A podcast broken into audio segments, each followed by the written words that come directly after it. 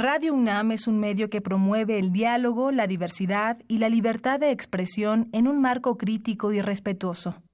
Los comentarios expresados a lo largo de su programación reflejan la opinión de quien los emite, mas no de la radiodifusora.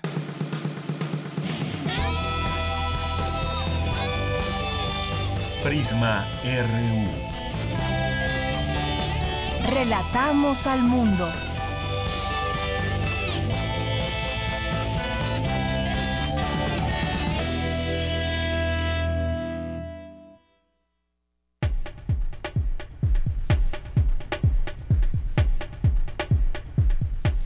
Una de la tarde con cuatro minutos. Esto es Prisma RU por el 96.1 de FM en Radio UNAM.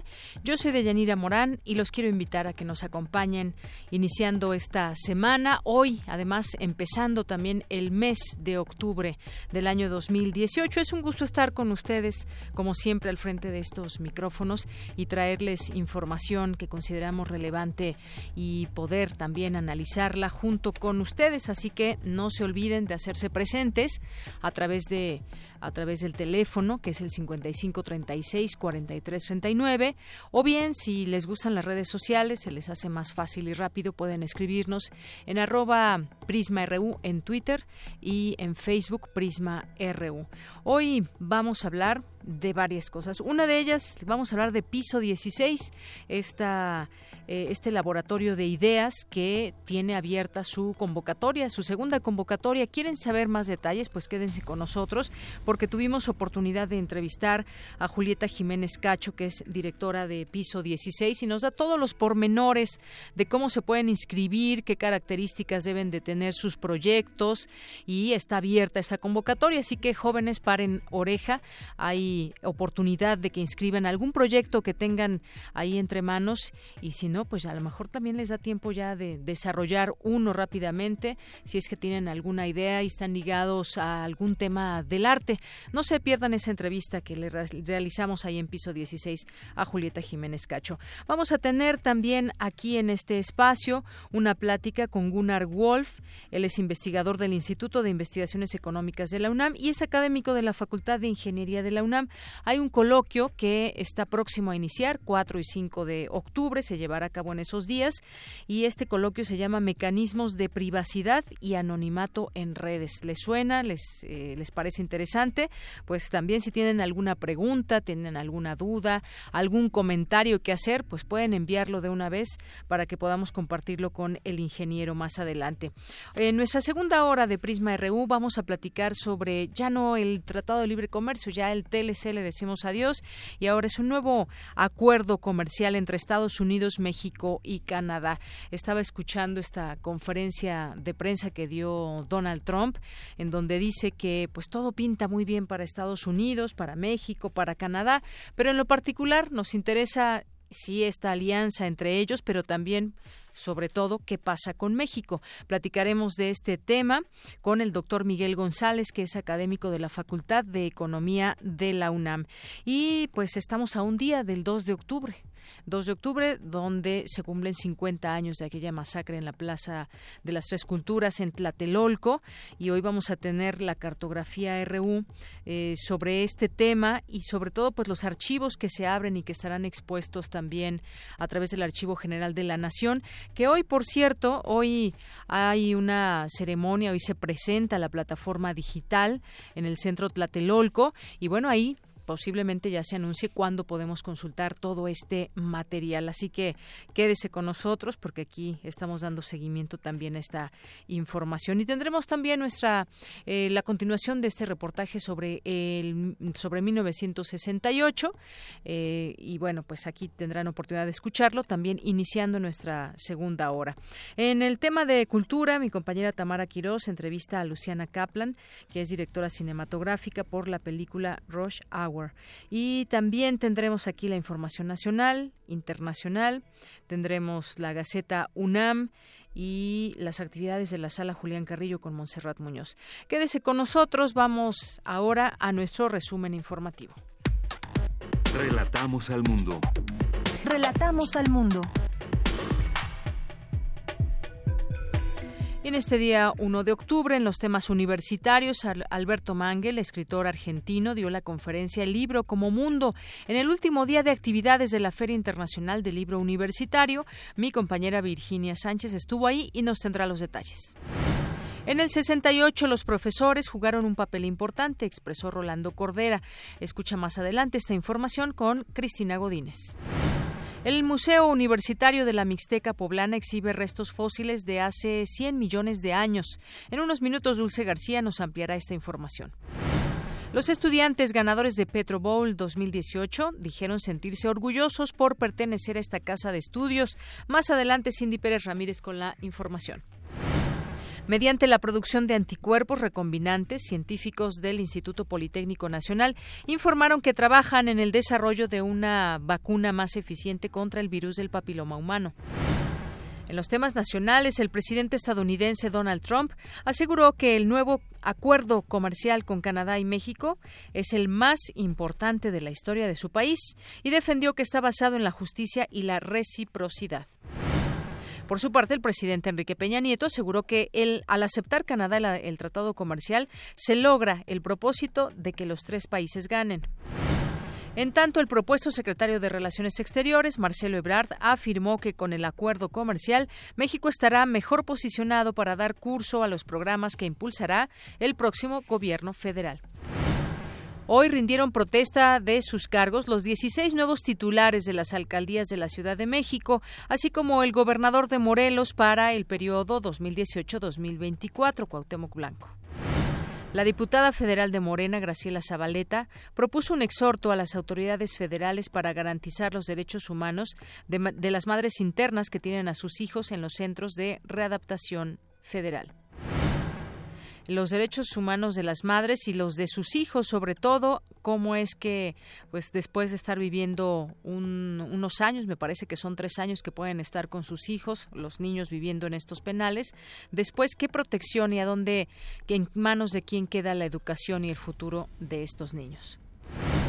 La Asociación Sindical de Pilotos Aviadores de México acordó una prórroga de 48 horas antes de estallar la huelga en Aeroméxico, en respuesta al rechazo del contrato colectivo de trabajo 2018-2020.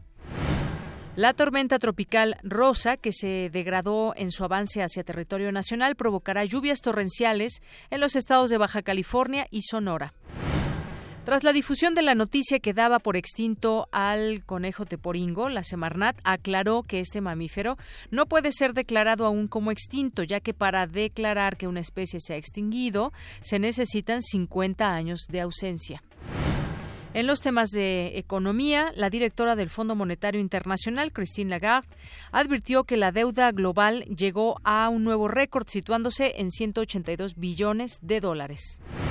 En los temas internacionales, el estadounidense James Allison y el japonés Tazuku eh, Honjo ganaron este año el Premio Nobel de Medicina por sus estudios de terapias contra el cáncer.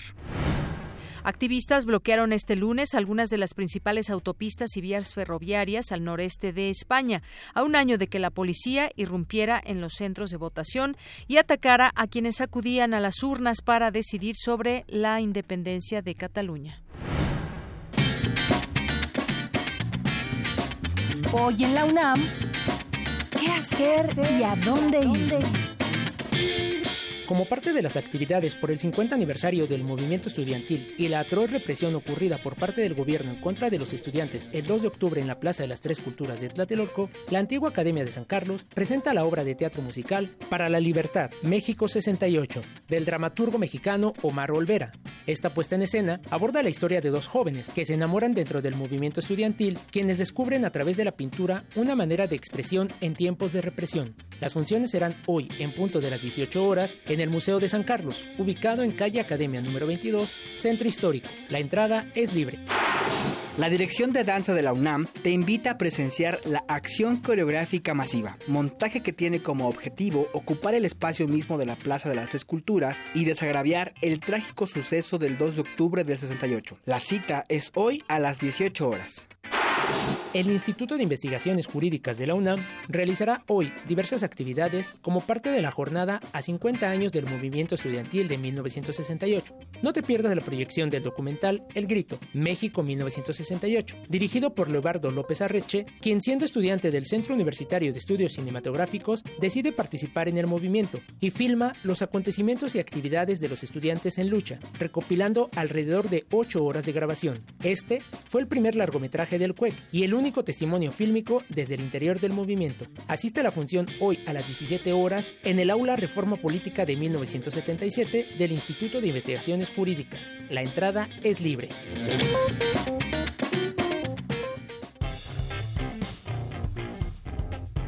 Campus RU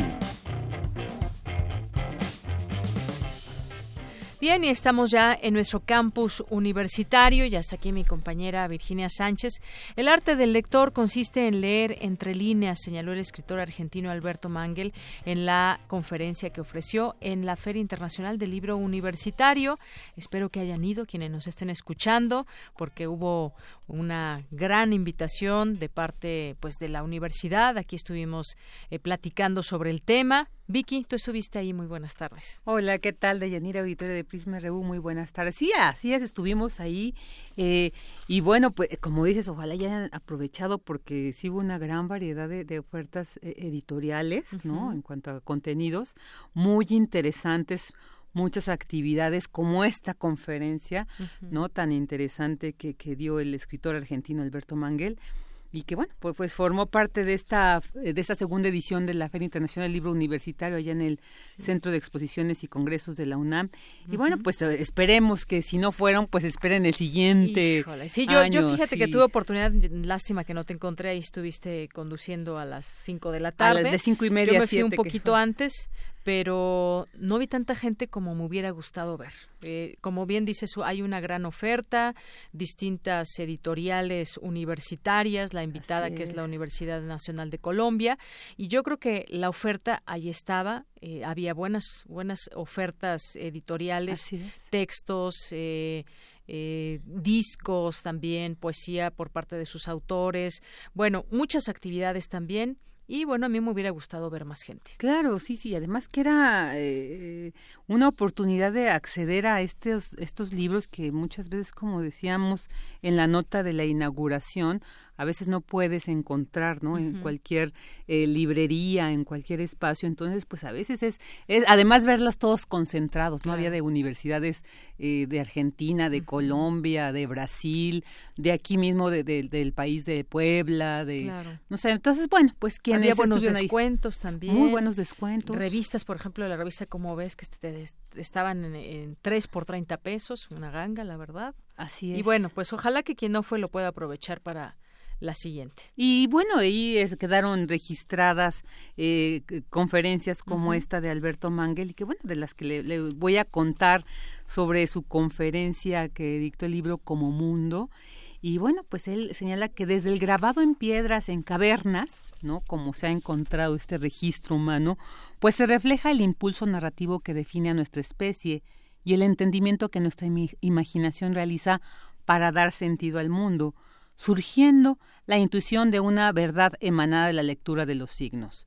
Posteriormente, y este es un dato histórico muy interesante, en el cuarto milenio antes de Cristo, en un lugar de Mesopotamia, pues comienza la elaboración de un sistema coherente integral de escritura, cuando un comerciante al buscar a través de dos pequeñas tabletas de arcilla, más pequeñas que la mano de un niño, pues buscó a través de estas dos pequeñas este, eh, piedras de arcilla la manera de documentar una transacción comercial, ¿no? A través de un registro de unos animales donde dice, ah, bueno, esto representa el número 12 y dice, bueno, pues con ello logró eliminar los dos grandes obstáculos a los que se enfrentaba en ese entonces y nos seguimos enfrentando todo ser humano, que es el tiempo y el espacio, legando una extensión casi limitada del poder de la memoria y un libro del mundo. Por lo que los libros eh, humanos, ¿no? los que realizan el ser humano, más que contener la entera narración del universo, pues nos ofrecen un vasto catálogo de identidades. Así lo señaló, eh, como decíamos, el escritor argentino Alberto Mangel en esta conferencia. Escuchémoslo. Los libros son entonces mundos de papel y tinta, o electrónicos por supuesto, en los que nosotros intentamos leer nuestra realidad de carne y hueso. A diferencia del libro de Dios, que como advierte Fray Luis, contiene una narración demasiado compleja para el pobre entendimiento humano, los libros humanos que modestamente no aspiran a contener la entera narración del universo, sino una mera intuición, nos ofrecen, sin embargo, un vastísimo catálogo de identidades entre las cuales podemos conocer o reconocer las nuestras y las de nuestras sociedades. Y bueno, algo que señaló de Yanira, que de repente eh, seguramente a todos nos ha pasado que leemos algo y no entendemos y a veces nos tenemos que regresar y decimos, ay, es que ¿por qué no lo comprendo? Bueno, él dice, todo lector, aunque sea el más profundo y eh, perpicaz, nunca logrará una compresión cabal del texto. Eh, alcanzando de manera limitada la grandeza plena de los textos literarios. Dice, sin embargo, esta ceguera es un beneficio, ya que ahí en esa disimilitud entre nuestra lectura del texto y el texto mismo, pues se encuentra el arte del lector, que él señala este arte es la lectura hermenéutica, es decir, esa lectura que tienes que dar entre líneas. Escuchémoslo. Entre la lectura del mundo y el mundo mismo, en esa zona de reflejos oscuros y gestos ambiguos, los lectores descubren la plenitud de sus poderes. Aprendí desde temprano que el arte del lector consiste en leer entre líneas. Relatar, escuchar, escribir, leer son nuestras prerrogativas para conocer el mundo. No sabemos si en sus cantos las ballenas relatan experiencias comunes, ni si los gestos de los leones marinos añaden matices personales a los ladridos genéricos de la especie. Pero la mayoría de los científicos arguyen que la invención de historias es un arte propio del ser humano. Esto es muy bello, además se me hace tan poético. Claro. Eh, el pensar esta capacidad que tenemos los seres humanos de, de crear historias, ¿no? De inventar historias, crear mundos. Crear mundos y de interpretarlos, ¿no? Porque, como él dice, pues son finalmente una interpretación desde un punto de vista. Él hablaba, por ejemplo, la visión que muchos escritores han tenido de México, ¿no? A veces decía, bueno, una, una visión por esto que dicen que nuestro país es surrealista, ¿no? Desde dónde se da esa lectura. Y bueno, a veces otras lecturas que él decía un poco más, que no estaba en, acuerdo. Y bueno, finalmente señaló que nuestra especie comenzó a construir una especie nuestra especie humana comenzó a, construir una especie de universo paralelo imaginado como un mapa cosmológico, dándole nombre a las cosas y trazando constelaciones de causas y efectos para dar sentido al inefable mundo que nos rodea. Por lo que al aceptar la incapacidad que tiene nuestro cerebro para concebir las once dimensiones del universo, nos hemos convertido en cartógrafos de lo inconcebible. Pues ahí está lo que dijo este destacado y gran escritor argentino Alberto Mangel en esta en este cierre de la Feria Internacional del Libro Universitario. Así es, los mundos de papel y tinta y cómo la invención de la escritura le dio al ser humano una modesta inmortalidad. Pues sí, como dices, bellas sus palabras, cómo, cómo se refiere a todo este mundo de, de las letras. Sí, que ojalá y nos pues sigamos ahí nadando entre estas letras, entre estos libros tan tan interesantes. Así es, descubriendo también muchas cosas. Bueno, pues Vicky, muchas gracias. Gracias a ti, Deya. Gracias por esta información. Muy buenas tardes. Vamos ahora con Cindy Pérez Ramírez. Los estudiantes ganadores de Petro Bowl 2018 dijeron sentirse orgullosos por pertenecer a esta casa de estudios. Cuéntanos, Cindy, adelante. ¿Qué tal, Deyanira? Muy buenas tardes a ti y a todo nuestro auditorio de Prisma RU. En conferencia de medios, estudiantes de la Facultad de Ingeniería de la UNAM resaltaron el trabajo que han realizado para obtener por tercer año el primer lugar del Petro Bowl Internacional 2018, organizado por la Society of Petroleum Engineers, agrupación mundial que congrega a ingenieros, científicos y otros profesionales de la industria del gas y el petróleo. En el certamen internacional 2018 compitieron más de 100 universidades de Europa, Asia, Medio Oriente, África, Latinoamérica y el Caribe, Sudamérica y Norteamérica. Los alumnos ganadores fueron Emiliano López, capitán del equipo, Aaron Telles, Oscar Pérez, José Enrique del Castillo, Noel Hernández y Juan Carlos León, todos ellos asesorados como cada año por Fernando Samaniego Verduzco, profesor de la División de Ingeniería en Ciencias de la Tierra de la Facultad de Ingeniería, quien recalcó que el representativo de la Universidad Nacional se encuentra en la élite de las escuelas e instituciones más ganadoras. Bueno, esa competencia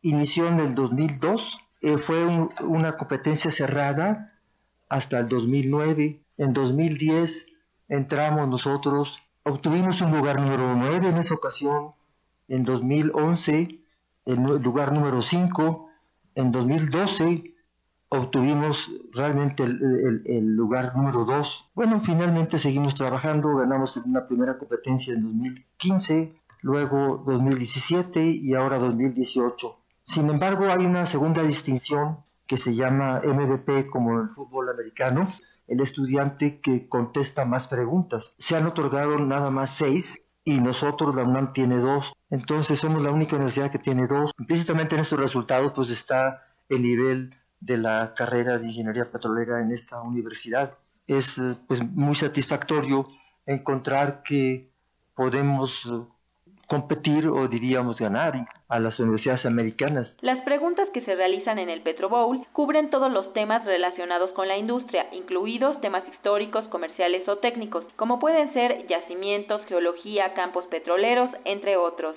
Escuchemos a los alumnos Emiliano López, capitán del equipo, Enrique Leal y Aaron Telles, respectivamente. Eh, la experiencia Petrobol eh, conlleva muchas cosas. Aquí no hay fórmulas mágicas para ganar. Simplemente es la combinación de estudiar, practicar y hacerlo un ciclo. Estudiar, estudiar, practicar, practicar. La experiencia se resume en ir a, ir a competir durante ocho minutos en un round. Todo lo que estudiaste a través de un año se resume en eso. Y la experiencia más grande es portar el escudo del UNAM con orgullo. Es una experiencia única el poder tener el, pues, la oportunidad de representar a tu universidad a nivel internacional en, en un concurso de, de, conocimientos de tu carrera, que las otras universidades sepan que, que, la, que la UNAM es de las mejores en, en la carrera, que cuál es el truco. Y nosotros decimos siempre que el truco es estudiar, estudiar, estudiar, estar casi a veces 10 horas, 12 horas estudiando.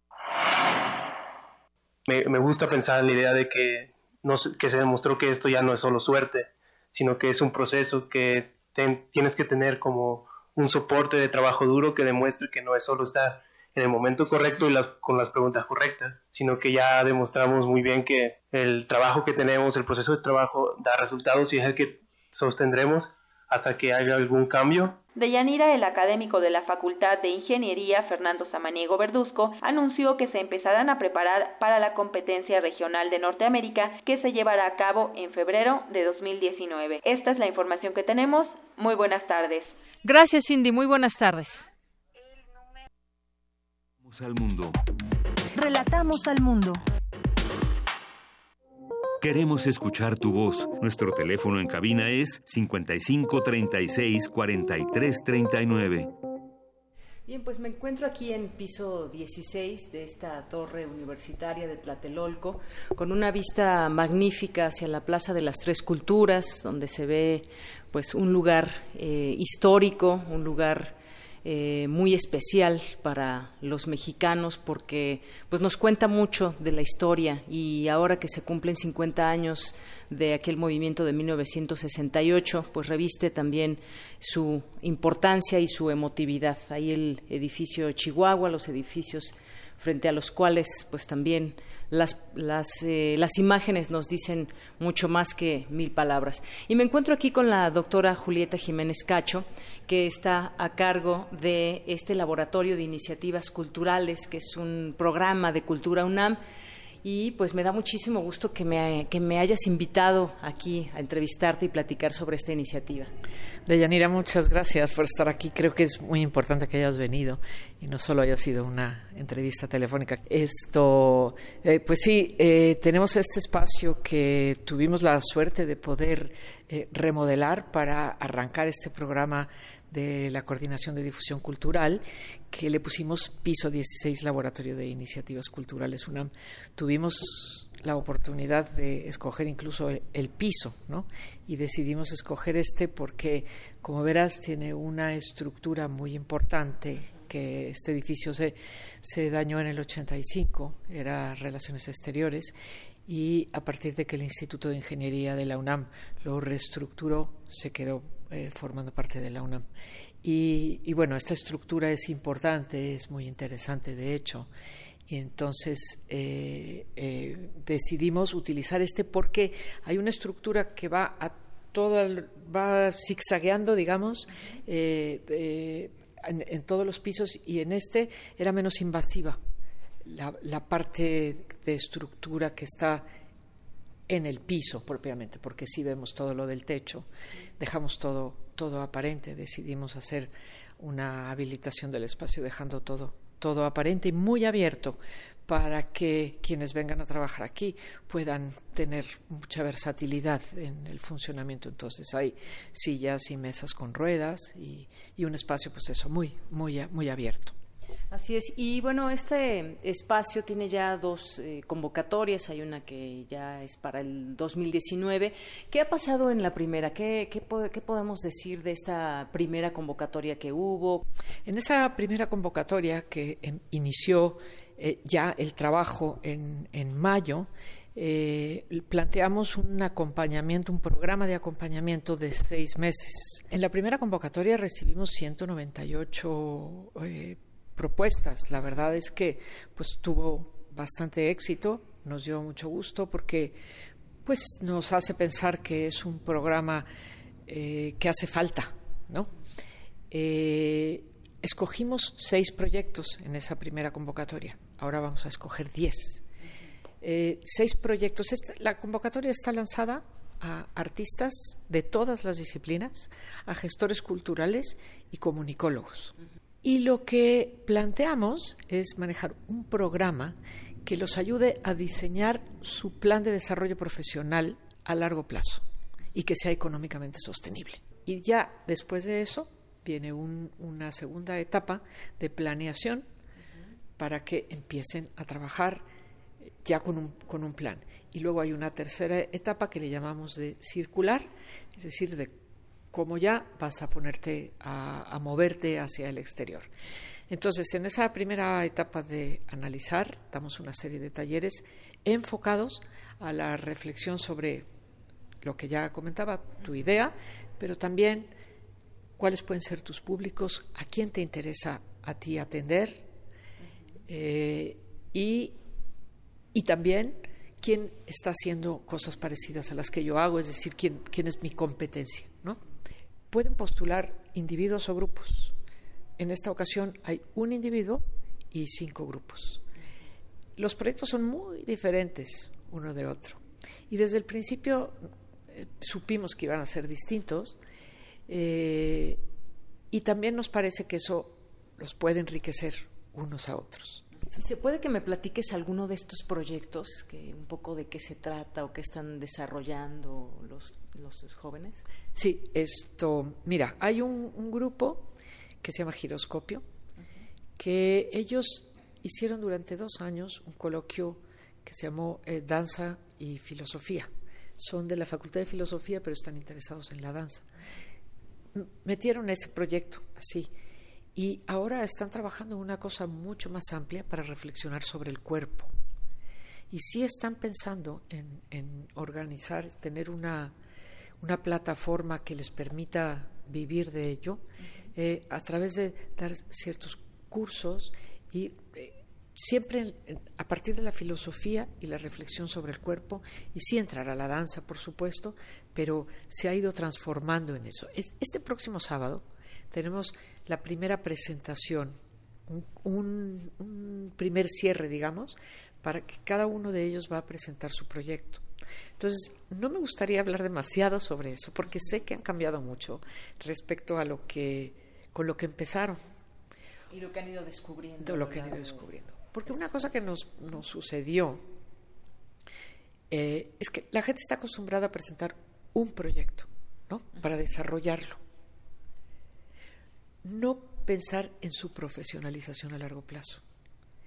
Y si con ese proyecto pueden generar un emprendimiento que les dé para vivir a largo plazo. Entonces, esto, vamos a ver qué es lo que ellos van, han desarrollado. En esta convocatoria nueva, justamente, hicimos más énfasis en que no interesa solamente un proyecto, sino que lo que interesa es que piensen en su plan de desarrollo y profesionalización a largo plazo. Pues qué interesante suena este, entre danza y filosofía. Y después, por ejemplo, ¿cómo, cómo podremos eh, conocerlos un poco más cuando ya, digamos, no sé cuánto tiempo dura este desarrollo, este acompañamiento de su proyecto? El acompañamiento termina en diciembre de esta primera parte. Empezaron en mayo, termina en diciembre. Sí, esto, yo estoy pensando que tenemos que plantear un, programa de seguimiento también para los que los que salen. Pero Eh, como comentaba, este sábado que viene hay una presentación de un avance y después en diciembre queremos tener también otra presentación e incluso invitar a gente que pueda, con quienes puedan ellos continuar o darle salida al proyecto. O sea, que tenga continuidad más allá de sí, que puedan este tiempo. A lo mejor este, que les puedan ayudar a que se concrete un proyecto específico y que luego y que luego, luego siga para otro lado, ¿no? Pero que sí tenga una salida inicial. Lo que pasa es que no sé qué va a suceder todavía, ¿no? A lo mejor hay algún grupo que se desintegra un poco, unos cuajan, otros descuajan, ¿no? Puede, puede suceder, ¿no? Y eso nos está, nos está permitiendo eh, analizar y reflexionar cuáles son, cuáles pueden ser las necesidades y cómo enfocar esas necesidades. ¿no? Es muy importante que sí lean la convocatoria y, la, y, y, y, cumplan, digamos, con estos requisitos, porque el año pasado recibimos 198 y 97 estuvieron descartados porque no cumplían con los requisitos de la convocatoria. Y uno de los, de, de los puntos más por los que más se retiraron es porque eh, mandaban proyectos, si teníamos solicitado que fuesen 3.500 caracteres, pues de pronto nos mandaban 22 páginas de un trabajo que habían hecho para otra cosa, ¿no? Yo creo que es muy importante que la gente se tome en serio que cada convocatoria tiene sus características, ¿no? Y, y sí, es, para, este, para este programa es importante el planteamiento del proyecto, y el planteamiento y la reflexión personal. Entonces, este, como tú decías, desde participar puede generar un beneficio porque te hace pensar y te, te hace eh, quizá hacer más, eh, más sólido tu, tu, tu planteamiento. Claro, pues anímense a participar y de verdad no se van a arrepentir quienes tengan la fortuna de quedar elegidos dentro de estos proyectos porque el espacio, ya aquí me mostrabas hace unos momentos Julieta, es un espacio muy muy bello. Estar no solamente es la vista, es también todo eh, pues toda la ciudad que se puede apreciar y, y sí, la vista que es inspiradora para cualquier tipo de proyectos, no solamente estos que están gestándose desde laboratorios, sino pues el venir aquí donde estamos, en esta parte que es el mirador, ponernos a, a escribir, a tomar una fotografía, a imaginar, a evocar tantas cosas. Pues yo te agradezco muchísimo que nos hayas abierto las puertas de este piso 16, que nos permitas conocerlo, saber qué, qué es lo que pasa aquí y sobre todo también qué es lo que viene, porque ya están llegándoles muchísimos proyectos que espero que los que sean elegidos, que van a ser 10, tengan esa solidez para poderlo desarrollar y que, a los jóvenes que participen. Yo creo que es un momento en donde el compartir es muy importante y por eso también tenemos planteados conversatorios entre los, entre los participantes. Eh, tenemos, además de los talleres, charlas y conferencias y, conversatorios. Y bueno, sí me gustaría añadir que somos tres personas que trabajamos aquí. Entre, labor titánica. pues sí, la verdad. Entre Nicole Figueroa y yo iniciamos el, proyecto. Durante un año estuvimos trabajando en la conceptualización del proyecto, investigando, leyendo, eh, eh, visitando muchos espacios y a gente Y después se sumó con nosotros Joan Trujillo como jefa de formación y es la que, a partir de las ideas iniciales que teníamos y algunas entrevistas con gente, armó el programa de, formación. Y a mí me parece que ha, ha, estado funcionando muy bien. Yo sí estoy contenta con el primer resultado, pero también estoy contenta con que tenemos que analizar y tenemos que cambiar cosas y entre los mismos eh, participantes estamos trabajando para que nos ayuden a, que las cosas vayan mejorando. Muy bien, pues nos despedimos de momento del piso 16 de Julieta Jiménez Cacho, que nos ha recibido aquí muy bien. Vamos a tomar algunas fotografías y pues ya te visitaremos muy pronto. Por favor, y participen en la convocatoria de 2019 de piso 16 y estén atentos a otras convocatorias que saldrán. Claro que sí. Muchas gracias, Julieta. Muchas gracias a ti, Deyanira. Porque tu opinión es importante, síguenos en nuestras redes sociales, en Facebook como Prisma RU y en Twitter como arroba PrismaRU. Queremos escuchar tu voz. Nuestro teléfono en cabina es 55 36 43 39. Continuamos una de la tarde con 39 minutos y ya tenemos en la línea telefónica al ingeniero Gunnar Wolf, que es investigador del Instituto de Investigaciones Económicas de la UNAM y es académico en la Facultad de Ingeniería de la UNAM, porque nos va a hablar del coloquio Mecanismos de Privacidad y Anonimato en Redes. ¿Cómo estás, ingeniero? Muy buenas tardes. Hola, ¿qué tal? Muy buenas tardes. Muy bien. Qué bueno, eh, ingeniero, pues platicar sobre este coloquio suena interesante de por sí ya el título, estos mecanismos de privacidad y anonimato en redes, ¿a qué nos referimos? Son temas de los que debemos estar muy atentos, muy alertas y muy informados sobre todo. Claro, eh, se ha hablado mucho y bueno, eh, esto es a lo que queremos llegar desde un punto de vista pues muy muy interdisciplinario de de, todas las maneras que hay de, de actores privados, de, gobiernos, de entidades de, las que ni siquiera queremos saber su nombre, de saber todo lo que hacemos en una red. Y pues bueno, hay muchas llamadas a, a, a, cómo podemos pues eh, utilizar eh, las redes más cuidadosamente, más correctamente. Eh, hay llamadas a que tenemos que, que cuidar nuestro anonimato y la única manera verdaderamente de lograr anonimato pues es poder hacerlo a través de mecanismos de, privacidad, es mecanismos que impliquen anonimato. La única manera de mantener la privacidad es a través de, de poder lograr el anonimato. Entonces, pues estamos eh, haciendo esto en sinergia con el proyecto Tor, que es la red anonimizadora más grande, que, más eh, utilizada que existe en el mundo, este y tenemos dos días de trabajo con ellos y posteriormente dos días del coloquio que ya mencionaste. Muy bien. ¿Y cómo es que se logra el anonimato? ¿Cómo, que, cómo nos lo puedes explicar? Eh, bueno, a fin de cuentas todo va eh, a partir de, eh, de primitivas criptográficas.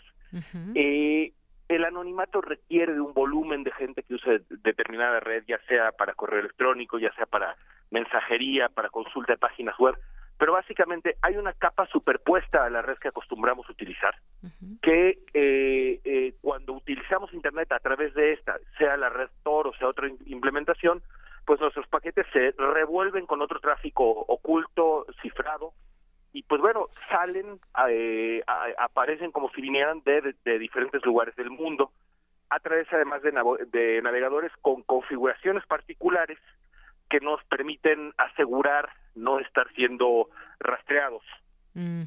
Y, yo aquí te preguntaría justamente porque quien está en las redes sociales, pues no precisamente está en el anonimato y, tampoco tiene esa privacidad porque pues esa misma persona se muestra. Quizás a los que a lo que nos referimos es a cómo se logra ese anonimato para que pues no estés como un foco atractivo para pues eh, temas por ejemplo eh, de venderte cosas comercializar y demás. A eso nos estamos refiriendo es a todo, es eh, a, diferentes usos. De hecho, una una cosa que se llama mucho la atención, yo tengo que poder decidir cada interacción que tengo con la red, si la hago por un canal que mantiene mi identidad constante, si si lo hago sobre alguna identidad seudónima, si lo hago sobre una entidad claramente pues anónima.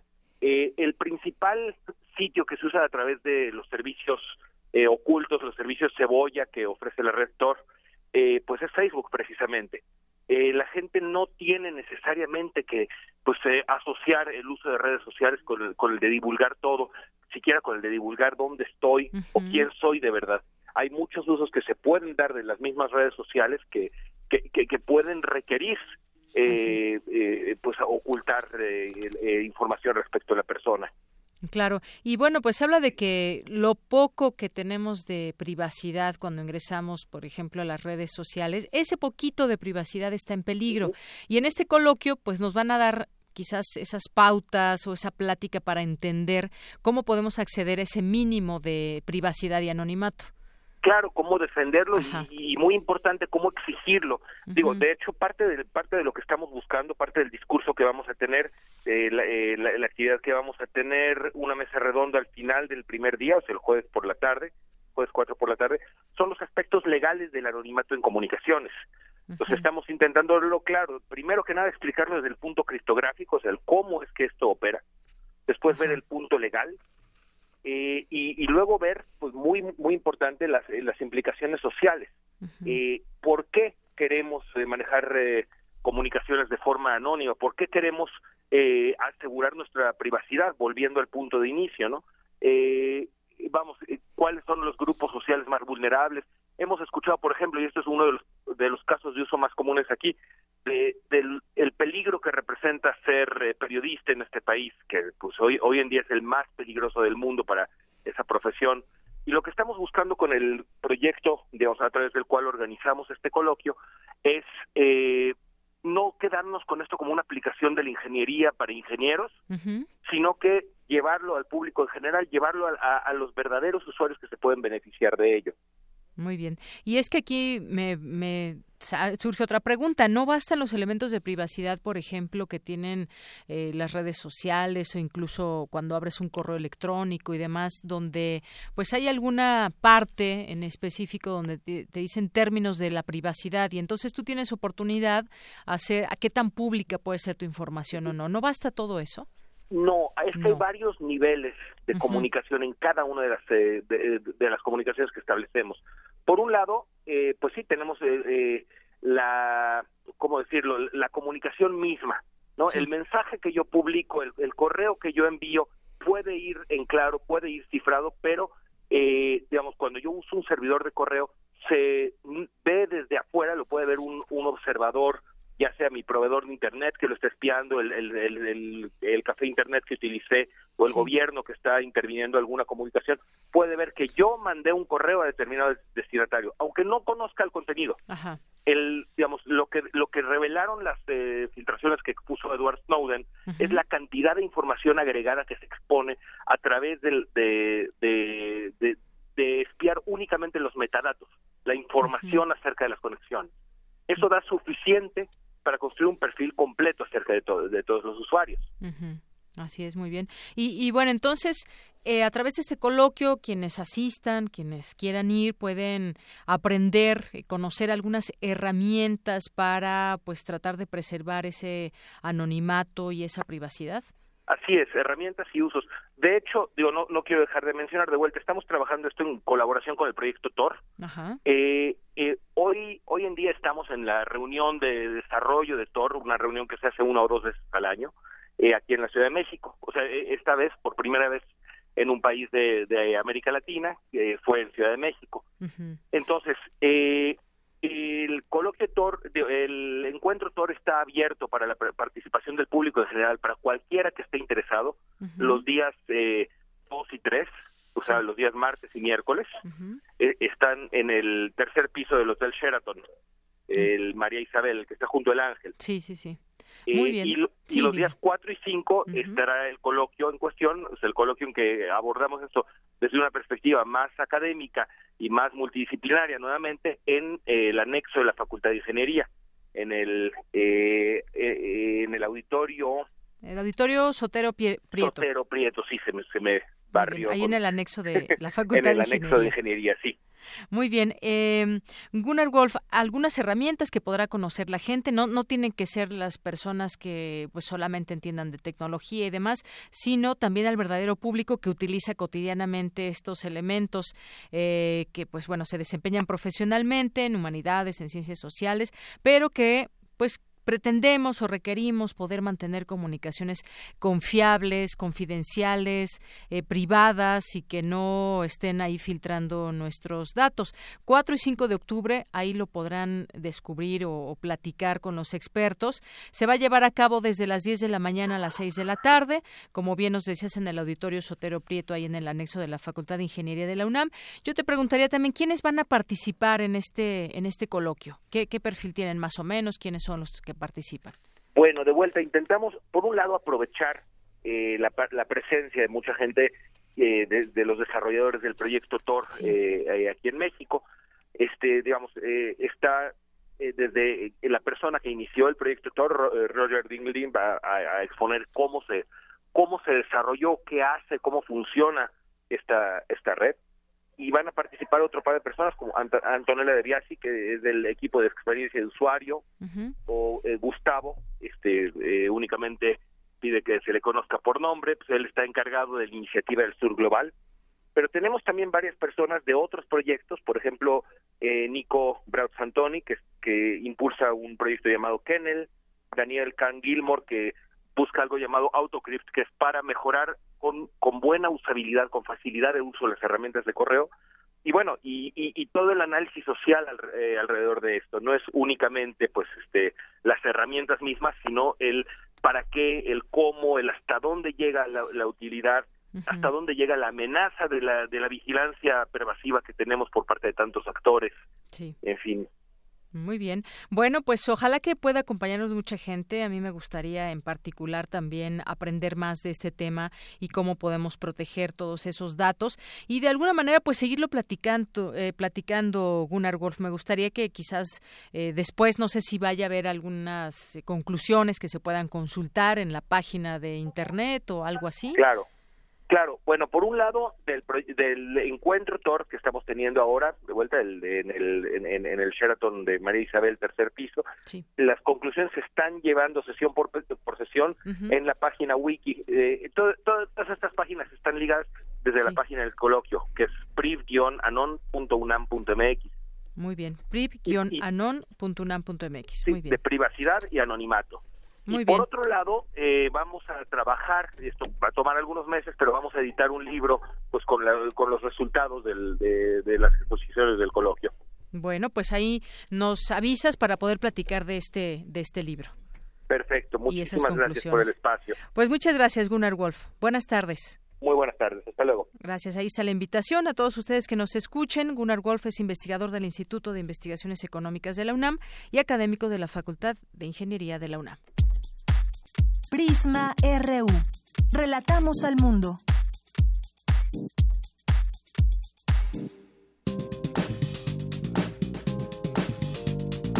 Cultura RU. Pues entramos ya a la sección de cultura iniciando la semana. ¿Qué tal, Tamara Quiroz? Muy buenas tardes. Muy buenas tardes, Deyanira. Así es, hay que iniciar la semana. Es un placer saludarles y, bueno, claro, saludar a todos los que nos escuchan. Muchos nos oyen en su casa, en el automóvil, como, o por ejemplo, como Alejandro Cardiel y Andrea González, que cada tarde nos dejan acompañarlos en sus oficinas. Y, bueno, a todos ellos les pregunto. ¿Cuánto tiempo pasan en el transporte público o en sus autos para trasladarse al trabajo? Deyanira, ¿tú cuánto tiempo pasas? Paso 10 minutos. Solo 10 minutos.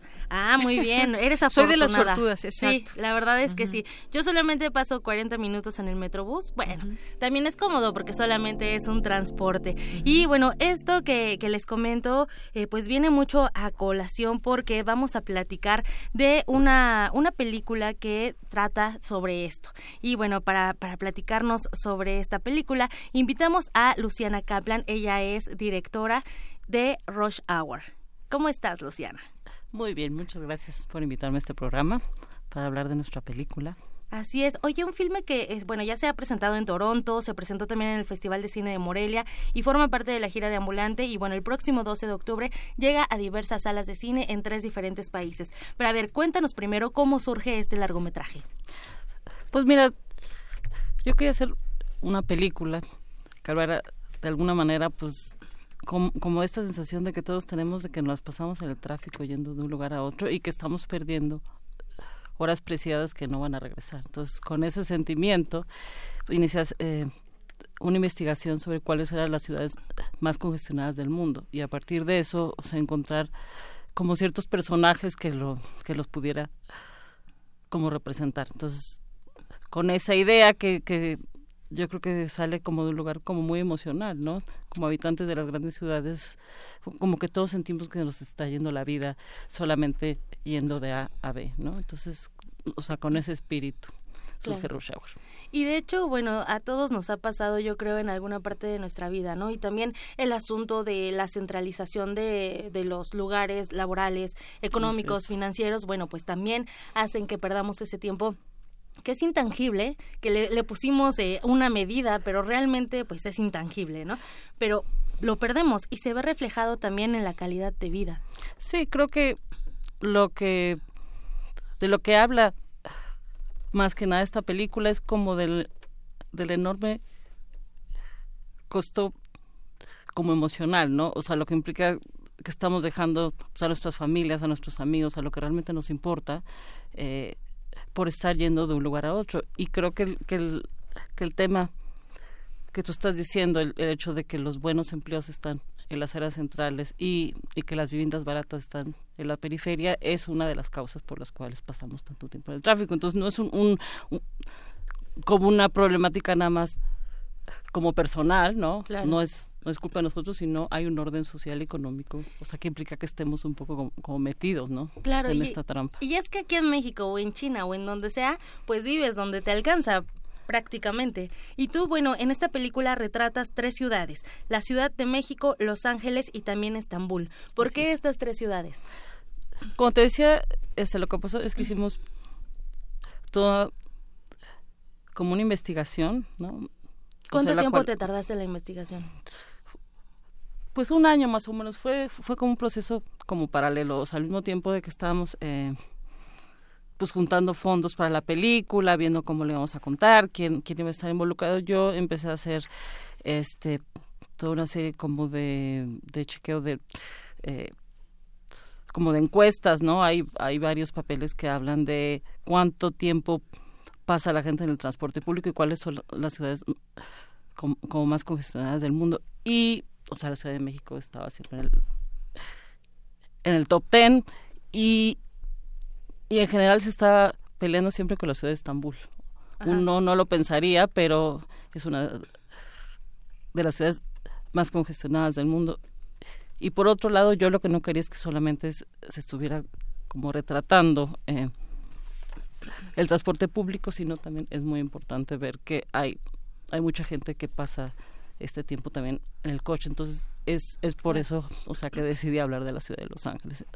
O sea, la idea era como no repetirse, sino dar diferentes eh, como aspectos, ¿no? De esta problemática y decir, no es solo la Ciudad de México. O sea, si yo hubiera hecho una película solo sobre la Ciudad de México, es, es, es, terrible vivir en, en, esta ciudad y está llena de tráfico, pero es, es un problema pues, global.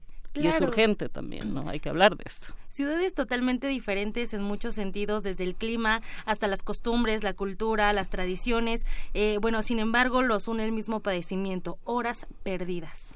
Sí, que estamos todos atrapados en como en el mismo tráfico. Esa era un poco como la idea. Y bueno, eh, mediante los testimonios de, de tres personajes principales, eh, la de, Ciudad de México, bueno, es, es una trabajadora eh, de, de casa, de un salón de belleza. De un salón de belleza en Estambul. Bueno, también una de las, la protagonista, eh, pues ella menciona que en su país no, las mujeres casi no trabajan, pero bueno, allá no le alcanza el dinero y tiene que trabajar.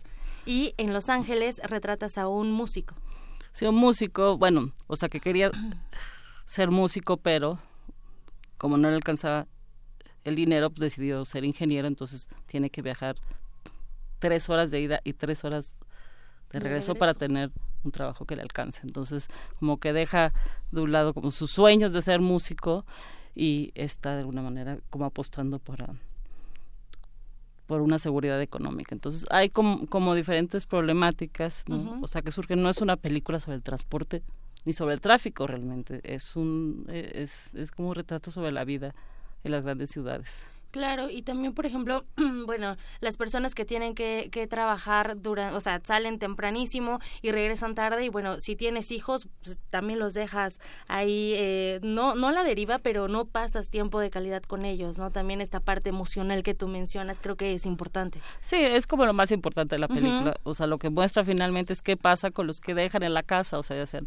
los padres, las parejas, los hijos, ¿no? Hay una distancia emocional y es eso yo siento como que, de alguna manera pues va creciendo, ¿no? Y tiene un coste, o sea, tiene un coste muy grande, el cual creo como que nunca hablamos de eso. La salud mental también. La salud mental, la salud física, este, eh, pues las relaciones que de alguna manera se van como, como distanciando, ¿no? Entonces creo que no hemos hablado suficientemente sobre este tema. Yo por eso hice esta película. Y bueno, en este filme, además de estos tres personajes, de con estas tres historias, nos muestras esos tonos grises donde también hay momentos de humor, también hay alegrías, eh, hay incluso amores, pero también hay soledad, agotamiento y de cierta forma, pues melancolía. Ese tiempo que se nos va de las manos. Pues como es la vida, ¿no?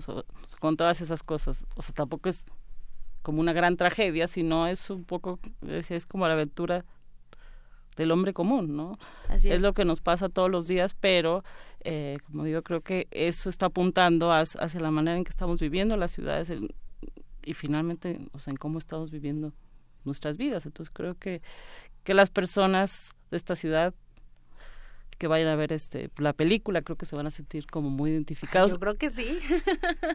y que se van a dar cuenta que no están solos, o sea, que en todo el mundo, las grandes ciudades se vive un poco de la misma manera y tenemos los mismos problemas. Claro, no solamente es de la Ciudad de México, sino de muchos otros países que viven así. Así es. Muy bien. Oye, y bueno, esta película se va a estrenar este 12 de octubre en México, Estados Unidos y en Turquía también. No, no, no, es solamente en ¿Solamente en México? En salas mexicanas. Ah, ok. Es que tenía entendido que también llegaba a Estados Unidos y Turquía. No, sí he estado en como en diferentes festivales alrededor del mundo, pero el estreno es únicamente en, salas mexicanas. El 12 de octubre, el 12 de octubre. tenemos una cita en el cine, en la butaca, para irnos a ver esta película de Yanira. Tú no sufres de transporte, qué afortunada, pero bueno, habemos este muchos que sí. Así es, en, este, en estos tiempos sí, pero imagínate, en algún momento trabajaba en Polanco y para salir tres calles a veces te podías estar media hora, por ejemplo. Sí, también.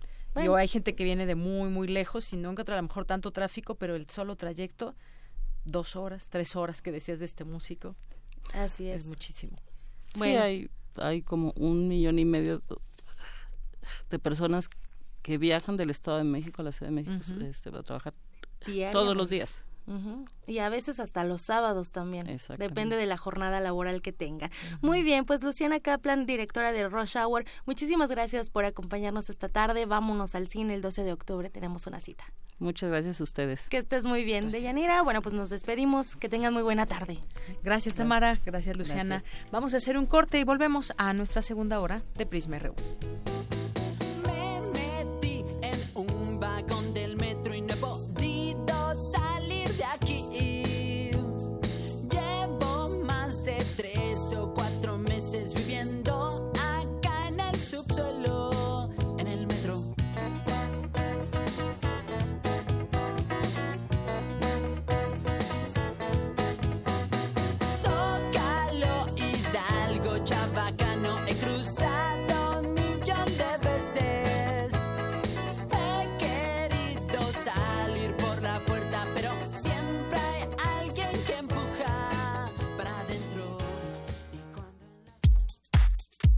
Prisma RU.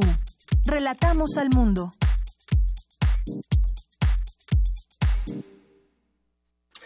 Somos tu acervo, tu memoria, tu identidad, tu patrimonio, tu cultura, tu cine.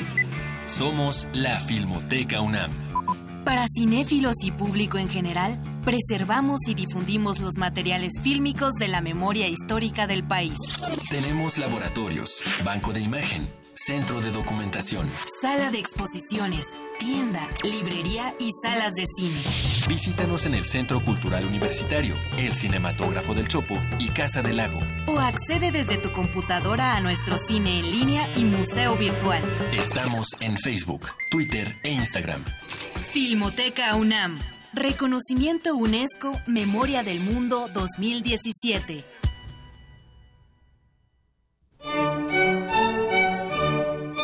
Tenemos la fusión exquisita para ti. Dos esencias finamente mezcladas que al entrar en contacto con tu ser te harán bailar.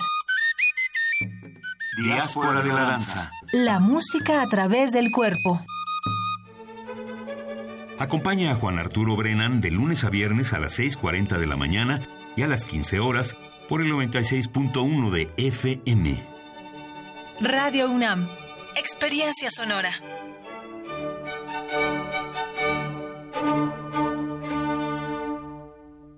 Dos, tres, ¡oh! Es imposible detener el tiempo, pero cuando amas algo de verdad, nada te detiene. Haces lo necesario para mantenerlo vigente. Yo amo a mi país y por eso hoy renové mi credencial para votar. Si tu credencial para votar tiene un 18 en la parte de atrás o la vigencia que está al frente dice 2018, tienes que renovarla, porque a partir del próximo primero de enero ya no será vigente. Porque mi país me importa, voy a seguir siendo parte de las decisiones importantes de México. INE. Centro Cultural Isidro Favela Museo Casa del Risco invita a la exposición Carol Miller, Relatos en Bronce, integrada por 38 esculturas figurativas. Las piezas representan hombres, mujeres y animales dotados de particular belleza y fuerza. La figura humana invita a la reflexión y a la empatía. Carol Miller, Relatos en Bronce se puede visitar en el Centro Cultural Isidro Favela Museo Casa del Risco, en la Plaza San Jacinto, San Ángel, Ciudad de México. Pueden masacrar a los estudiantes y al pueblo, pero nunca, nunca podrán doblegarnos. ¿Qué música escuchaban los alumnos del movimiento estudiantil? ¿Cómo era la ciudad? ¿Quién vivía en ella? ¿Cómo se pensaba? Radio UNAM te invita a escuchar su transmisión especial a 50 años del 2 de octubre. Todo un día de transmisión dedicado a recrear la vida social y política de nuestro país en el contexto de la represión estudiantil en la Plaza de las Tres Culturas. Escucha el combate musical entre los éxitos en inglés y las canciones de los exponentes nacionales.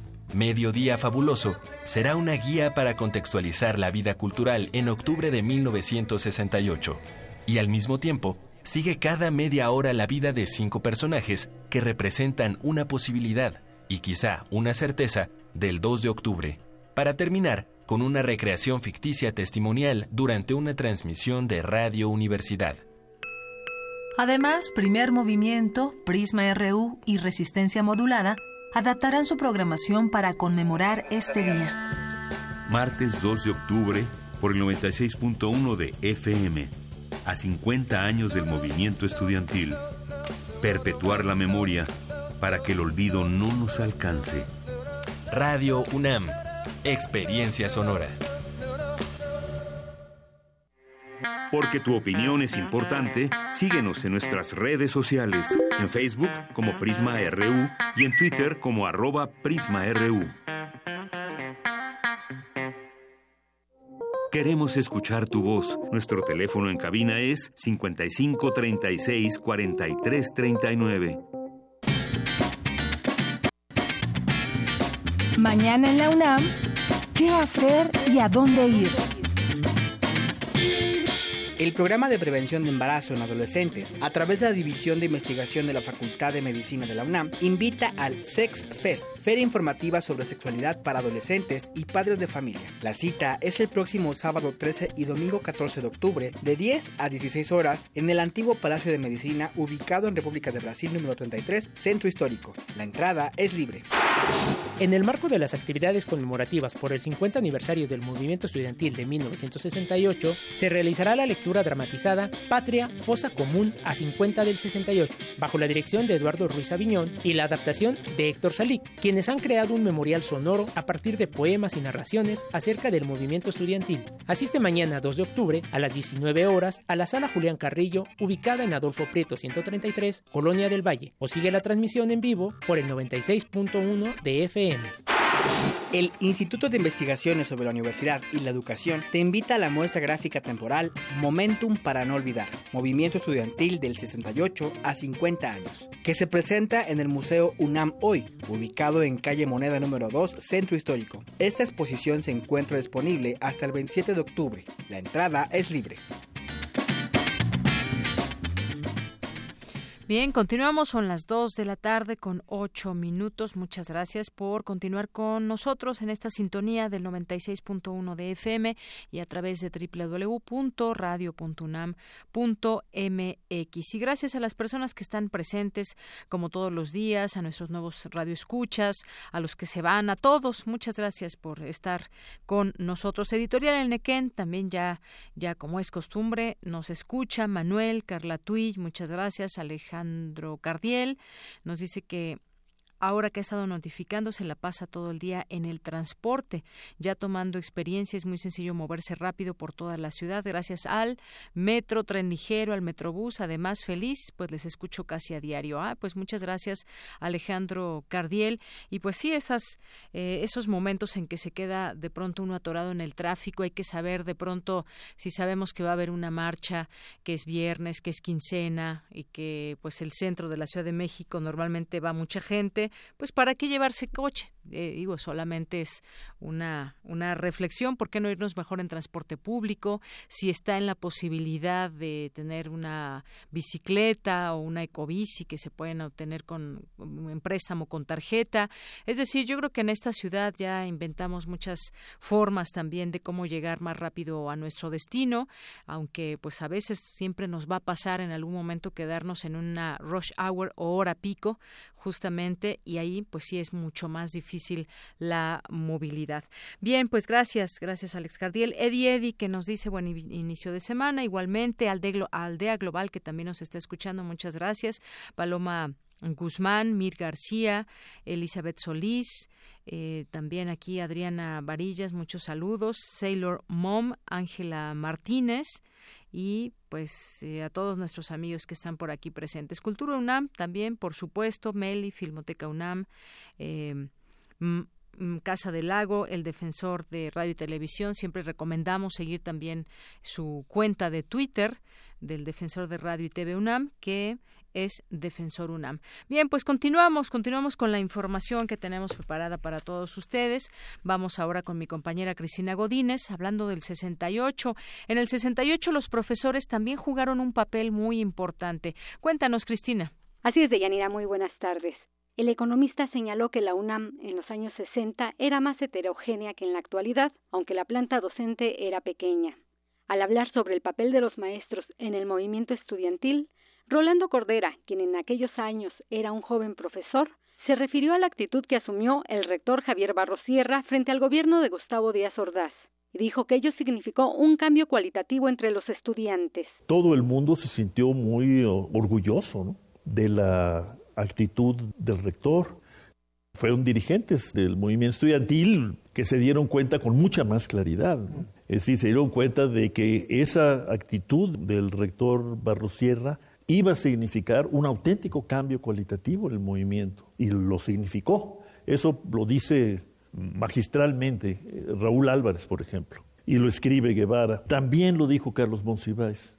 O sea, la actitud del rector significó una especie de vuelta a esta tuerca y dejamos de estar en un movimiento de reclamo defensivo, de protesta por la agresión, a plantearse como un gran movimiento, digamos, político. ¿no? Cordero expresó que los años posteriores al 68 fueron muy duros. Sobre todo 69 y 70, no, y la terrible secuela del 71 fue demoledora. Logró el gobierno lo que quería, que era acabar con lo que quedaba del movimiento estudiantil y de la, de la conciencia universitaria recién adquirida de libertad y democracia. ¿no? Sí, sí nos dio muy duro, para mí por lo menos. Bueno, pero de cualquier manera se mantuvo viva la idea, ¿no? de este, este tipo de cambio, ¿no? progresivo, digamos, y por vía de la política, no de la guerra. El académico concluyó que el 68 no hubiera sido lo que fue sin dos componentes, el contexto cultural y el apego a la legalidad. De Yanira, este es mi reporte. Buenas tardes. Muchas gracias, Cristina Godínez. Vamos ahora con Dulce García. Señalan expertos que el movimiento estudiantil de 1968 logró que hoy goce de una mayor libertad de expresión, aunque no fuera así en aquel momento. Dulce. Deyanira, te saludo con mucho gusto a ti y al auditorio de Prisma RU en el marco del encuentro M68 Ciudadanías en Movimiento que se lleva a cabo en la UNAM. Se realizó la mesa La evolución de los medios de comunicación, en donde Humberto Musacchio, periodista y escritor, señaló que la libertad de prensa en el 68 estuvo condicionada por las ideas y prejuicios dominantes, así como por los conflictos sociales y los intereses económicos y políticos, por lo cual, añadió, hoy se goza realmente de una amplia libertad de expresión. Al salir de Televisa, Jacobo Zabludovsky, quien hace 50 años conducía, conducía, un noticiero que invariablemente presentaba a los estudiantes como delincuentes, declaró a la jornada que entonces no se podía informar de todo porque de la presidencia de la República llegaban la petición, la orden para influir en determinadas informaciones. Para ilustrar los extremos a los que llegaba la injerencia oficial, Zabludovsky narró que el presidente Gustavo Díaz Ordaz le reclamó telefónicamente que el 3 de octubre de 68 apareciera ante las cámaras de luto. Era un caso de evidente paranoia pues Zabludovsky siempre salía a cuadro con corbata negra. Por su parte, José Carreño, director del Fondo de Cultura Económica, dijo que la relación de los medios de comunicación con el poder político y el Estado obedecía a cuestiones estructurales. En paralelo a la formación de un sistema político de monopolio del poder político en un partido dominante, más tarde comandado por una figura que era el presidente de la República, pues a eso correspondía en paralelo también unos medios de comunicación que aseguraran por su, por su parte el monopolio de del derecho a eh, establecer la agenda del debate público, es decir, el, el, el, monopolio de decir quién habla y quién no habla en los medios. Hasta aquí el reporte. Muy buenas tardes. Gracias, Dulce. Muy buenas tardes. Y bueno, leo una nota del Universal que retiran del metro placas con el nombre de Gustavo Díaz Ordaz eh, y dice que el gobierno de la Ciudad de México inició el retiro de las placas correspondientes a la inauguración del metro en las que aparece el nombre del expresidente. José Ramón Amieva, jefe de gobierno capitalino, indicó que el retiro de estas placas en estaciones del metro y de la sala de armas de la Magdalena Michuca corresponde a un cierre de ciclo. Dijo textualmente, consideramos que en 50 años hay, hay ciclos que se deben cerrar y considerar cuál es el pensar y el sentir de la población de la ciudad y de manera muy respetuosa siguiendo los reglamentos, los protocolos para retirar todo lo que son ese tipo de equipamiento de placas que son adheridas a los espacios. Estamos retirando en este momento las placas de las seis estaciones del metro y de la sala de armas. Y bueno, pues ya ahí se llevan estas placas donde viene el nombre de Gustavo Díaz Ordaz, Sistema de Transporte Colectivo de la Ciudad de México, construida por acuerdo de Gustavo Díaz Ordaz, en aquel momento presidente constitucional de los Estados Unidos mexicanos que inauguró en 1970. Ya son retiradas estas placas. Continuamos y los medios y el poder en 1968 es la segunda entrega del reportaje del movimiento del 68 que presentan mis compañeros Leonardo Frías, Abraham Menchaca con la voz de Bárbara Esquetino. Adelante.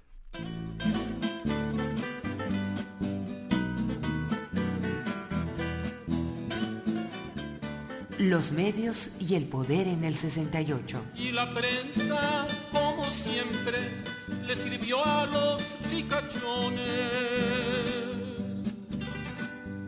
por unos cuantos billetes tergiversó informaciones Existen culpables, pero también responsables. Hasta hoy persiste un sector social aún incuestionado. La indiferencia y la desinformación es para la historia complicidad.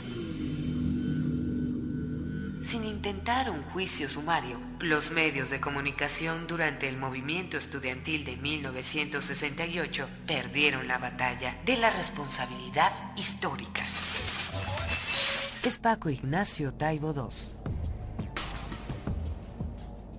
La inmensa mayoría de los periódicos, la televisión y la radio ocultaron sistemáticamente información. A unos grados absurdos, ridículos. Un estudiante muerto por haber recibido un palo en la cabeza, se presentaba como murió envenenado por una torta que había comido. La, la, información sobre represiones era falsa, la información sobre las manifestaciones era falsa, la voz del movimiento nunca podía ser oída, había una especie de cerco informativo. René Avilés Favila. No hay duda de que los medios de comunicación no estaban con los estudiantes. Luis González de Alba. Daba lo mismo comprar un periódico que otro, pero a lo largo de, de 68, ya desde fines de agosto de 68, Excelsior comenzó a cambiar. Había mucho de autocensura porque siempre estaban tratando de adivinar si algo iba a molestar o no a, a, un secretario de Estado o peor al presidente de la República. Pero también había una censura establecida por el gobierno, una censura para la prensa, para el teatro, para el, para el cine. Se pasaba censura previa, se revisaban los guiones. Alfredo Joskovich, del CUEC. Todos sabíamos que había censura en los medios. La Secretaría de Gobernación tenía muy controlados los medios, a través, sobre todo el periódico, a través de la entrega del papel, las televisoras y las radiodifusoras, pues la concesión ¿no? que tenían que renovar, etc. Estaba muy controlado, resaltando lo negativo. Es Jesús Fonseca, reportero gráfico de El Universal en el movimiento estudiantil.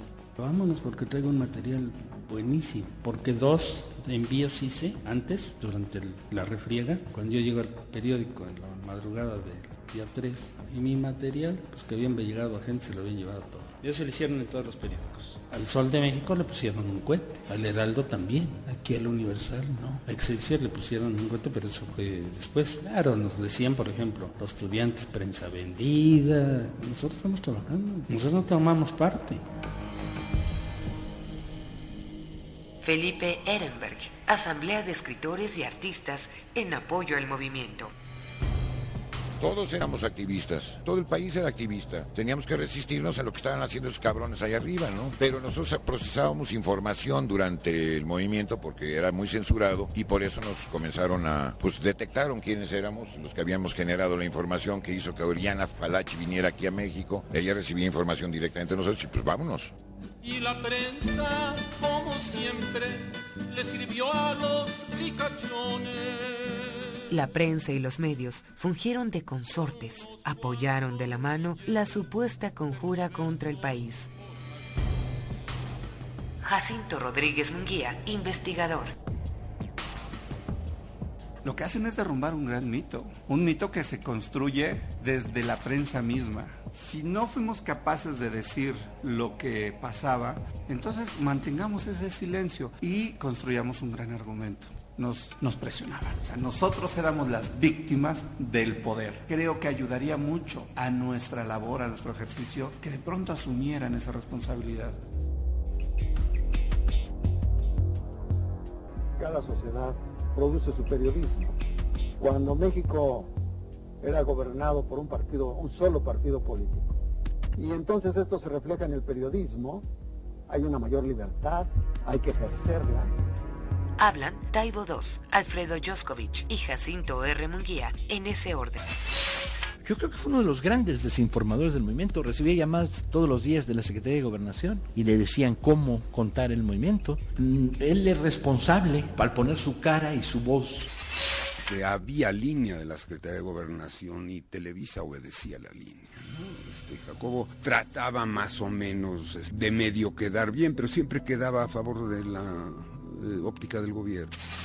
El señor Saludowski, el señor Pedro Ferriz Santa Cruz y otros tantos, los que eran los grandes periodistas en esa época, se acercan para preguntarle al secretario de Gobernación Luis Echeverría y al secretario de la Defensa Marcelino García Barragán, señor, ¿cómo mira el estado de cosas de la nación? O sea, por Dios, el ejército está en las calles y esos hombres preguntan por el estado de cosas de la nación.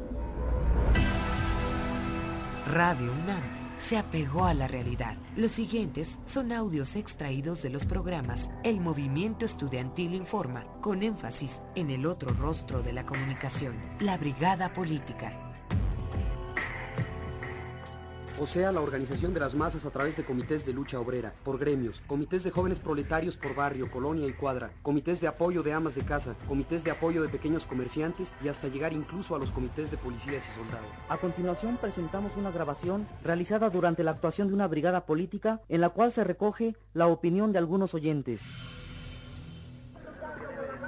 Señor, eh, si quiere dar su opinión sobre este tipo de mítines y brigadas políticas mediante las cuales tratamos de difundir el movimiento, esto, esto es para un programa de radio en la universidad y esto...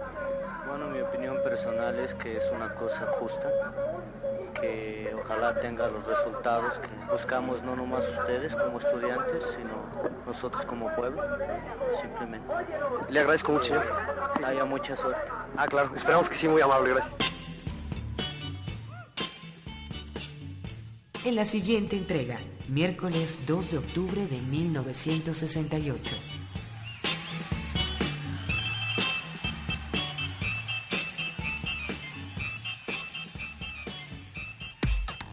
Relatamos al mundo.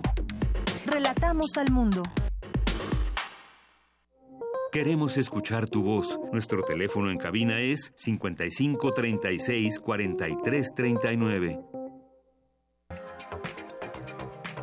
Internacional RU. Indonesia clama por ayuda internacional tras el sismo y posterior tsunami que sacudió el viernes pasado la isla de Celebes, que ha causado al menos 1.200 muertos. La ONU calcula que alrededor de 190.000 personas requieren ayuda humanitaria urgente. Habla Rafik Anshori, responsable de la Cruz Roja. No sabemos aún cuál es la dimensión de la catástrofe. Como nos hacen falta voluntarios, nos concentramos solamente en recoger los cadáveres y atender de urgencia a los heridos. Pero hoy es absolutamente necesario terminar la evacuación de los cuerpos que están mojados, comienzan a descomponerse y huelen muy mal. Reunimos los cuerpos en el hospital, pero si los familiares no los identifican hoy mismo, serán enterrados sin identificación. La entidad pública española Salvamento Marítimo rescató este fin de semana a 660 inmigrantes en el mar de Alborán. La mayoría de los inmigrantes fueron trasladados a los puertos españoles de Motril y Almería. La Corte Internacional de Justicia de La Haya declaró por 12 votos a favor y 3 en contra que Chile no tiene obligación jurídica de entablar negociaciones con Bolivia para que éste tenga acceso soberano al mar. En este sentido, el mandatario bolivariano Evo Morales destacó el párrafo 176 del informe que insta a continuar el diálogo. Bolivia nunca va a renunciar su enclaustramiento. Sabe pueblos del mundo que mediante una invasión hemos sido arrebatados el acceso soberano al Océano Pacífico.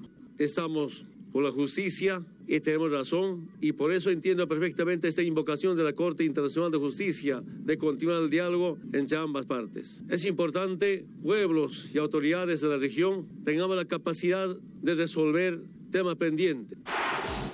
Por su parte, el presidente chileno Sebastián Piñera aseguró que la Corte Internacional en La Haya ha puesto las cosas en su lugar.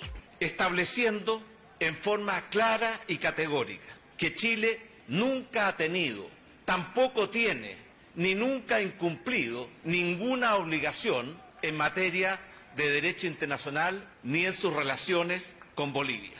Y por lo tanto, Chile, como siempre lo ha sido, es un país que no solamente cumple con el derecho internacional, también cumple y respeta los tratados que firma Miles de ciudadanos se movilizaron en Brasil para rechazar al líder de las encuestas por la presidencia, el ultraderechista Jair Bolsonaro. Sus críticos, un 46% del electorado según los sondeos, repudian su discurso autoritario, racista, homofóbico, pero sobre todo machista. Escuchemos a dos de los manifestantes. El no porque es machista, el no porque es homofóbico y por eso nosotras nos estamos juntando aquí junto a todas las mujeres haciendo este acto simbólico. Si hay un candidato que está propagando un odio tan grande contra nosotras, siendo un grupo de mujeres que es muy fuerte y que es mayoría en el país, y que diga que nosotras no somos dignas, que no somos dignas de ganar lo mismo y que no somos dignas de hacer el mismo papel que ellos. Por eso estamos aquí, para decir que sí somos dignas. Con audios de Euronews y Telesur, las breves internacionales con Ruth Salazar. Bien, pues así las cosas allá en Brasil con Bolsonaro. Veremos qué impacto siguen teniendo estas manifestaciones multitudinarias. Y sigamos con temas eh, que tienen que ver con México, pero también con otros dos países, Estados Unidos y Canadá. Yo decía al principio, adiós a ese tratado de libre comercio y ahora pues es bienvenido un acuerdo comercial con Canadá y México. A decir de Donald Trump, pues es una transacción histórica y al parecer, o lo que hemos visto al desarrollo de todas estas pláticas y encuentros, pues eh, parece ser que se impuso Estados Unidos en todo esto. Hablemos del tema con el doctor Miguel González, él es académico de la Facultad de Economía de la UNAM. Doctor, ¿cómo está? Muy buenas tardes. En un momentito vamos a platicar con él. Se nos cortó la llamada. Pues sí, le decía ahora a celebrar o no México. Eh, ya vimos que Estados Unidos, Donald Trump, sí lo celebra, pero México, ¿qué pasa con México? ¿Tenemos, tenemos razones por las cuales festejar este acuerdo? Pues justamente platiquemos con el doctor Miguel, Miguel González de la Facultad de Economía de la UNAM. Doctor, bienvenido a este espacio. Muy buenas tardes. Buenas tardes, Deyanira. Buenas tardes para todo el auditorio de Radio UNAM en mm. este su noticiero de Prisma RU. bueno, el comentario, el comentario de Yanira sobre el acuerdo que sustituye al Telecán y que tiene pues un nombre medio complicado por siglas porque es el acuerdo Estados Unidos México Canadá pues es una eh, modernización en realidad de lo que era el Tratado de Libre Comercio ¿Por qué digo que es una modernización? Pues porque ha cambiado mucho en estas últimas dos décadas lo que es la economía mundial y eh, hay que incluir pues los temas que implican el comercio electrónico y la preeminencia que tiene ahora lo que es el comercio de la propiedad intelectual. Pues esto se ha incluido en el nuevo acuerdo, pero al mismo tiempo se ha tratado de eh, respetar la integración que se ha dado gracias a un acuerdo de libre comercio, es un acuerdo de integración, pero se ha dado una integración productiva de los tres países. De haber nada más persistido el acuerdo con México, pues se tendría una disrupción en esta integración de tres países. Afortunadamente se incorpora Canadá y se mantiene la integración y se trata de impulsarla hacia lo que se está previendo que va a ser la parte más importante en lo que resta del siglo que es la revolución, eh, la cuarta revolución industrial y esta revolución energética que eh, va a cambiar totalmente el mundo según se avisora. Y se han incluido pues estos temas y se han tratado de mantener pues lo que se tenía ya negociado tanto en el TPP, del cual ya se había retirado de Estados Unidos, como eh, lo que se tenía evaluado positivamente en lo que es el TLC. Pero hay que decir también, este, Deyanira, que este nuevo acuerdo va a comenzar a tener efecto hasta mediados del año que entra. O sea que todavía seguiremos bajo lo que es el actual TLC por lo menos casi un año. Y ya veremos entonces cuáles son las medidas que tomará el próximo gobierno para que lo que ahora ha producido el TLC no es culpa del TLC en la economía mexicana, esta disociación eh, o desigualdad entre el norte y el sur, sino es las faltas de políticas económicas para que se incorporara todo el país a este eh, acuerdo de libre comercio. Pues ahora tendremos en el nuevo eh, gobierno que iniciará en unos días, pues las medidas económicas que se tomarán de aquí a que entre en vigor el nuevo acuerdo para hacer lo que sea más productivo y benéfico para el país. Pues ese es el comentario en términos generales de Yanira. Así es, en términos generales, doctor, ya vimos ahí algunas reacciones. De entrada, pues eh, Trump dice que fue una transacción histórica, que es un maravilloso acuerdo comercial con Canadá y que se agregó al último y el acuerdo alcanzado con México. Hay reacciones del propio presidente Peña Nieto que eh, pues dice que se logró un acuerdo ganar, ganar, ganar. Y también, por otra parte, pues está quien eh, será el próximo secretario de Relaciones Exteriores, que es Marcelo Ebrard, y dice que se participó por parte de este gobierno electo en calidad de observador y se buscó facilitar mecanismos para promover el diálogo y que también, bueno, el negociador eh, del equipo de López Obrador, SEADE, también dijo que la postura del presidente electo ayudó a Canadá a incorporarse al TLC, al TLC y que ha mejorado su relación. Hacen énfasis en que bueno, pues no quieren el muro y, este, esta situación que también se le hereda, digamos, al próximo gobierno. Pero en sí, eh, ya nos decía usted este, en este comentario, uno se pregunta México cómo se beneficia. Hay varios capítulos que están, por ejemplo, centrado, basado en la agenda del próximo nuevo gobierno. ¿Qué tanto se inserta lo que nos ha dicho el, próximo gobierno de López Obrador y que se tendría que reflejar en esta pues, relación mucho más directa con Estados Unidos. Hay varios puntos que, que nos gustaría destacar. Eh, pues ya nos mencionaba usted alguno, pero pues hay varios varios puntos. El automotriz, ¿cómo queda, doctor? Este intercambio también en, en agricultura. ¿Cómo quedan estos espacios? ¿O ya lo iremos viendo con el paso del tiempo? Bueno, evidentemente hay cambios, como mencionaba, para adaptarse a lo que será la economía de este parte este eh, eh, esta continuación de las décadas para llegar a la mitad del siglo y esto en realidad se actualiza a lo que va a ser y representa, hay que decirlo, un reto para la economía mexicana.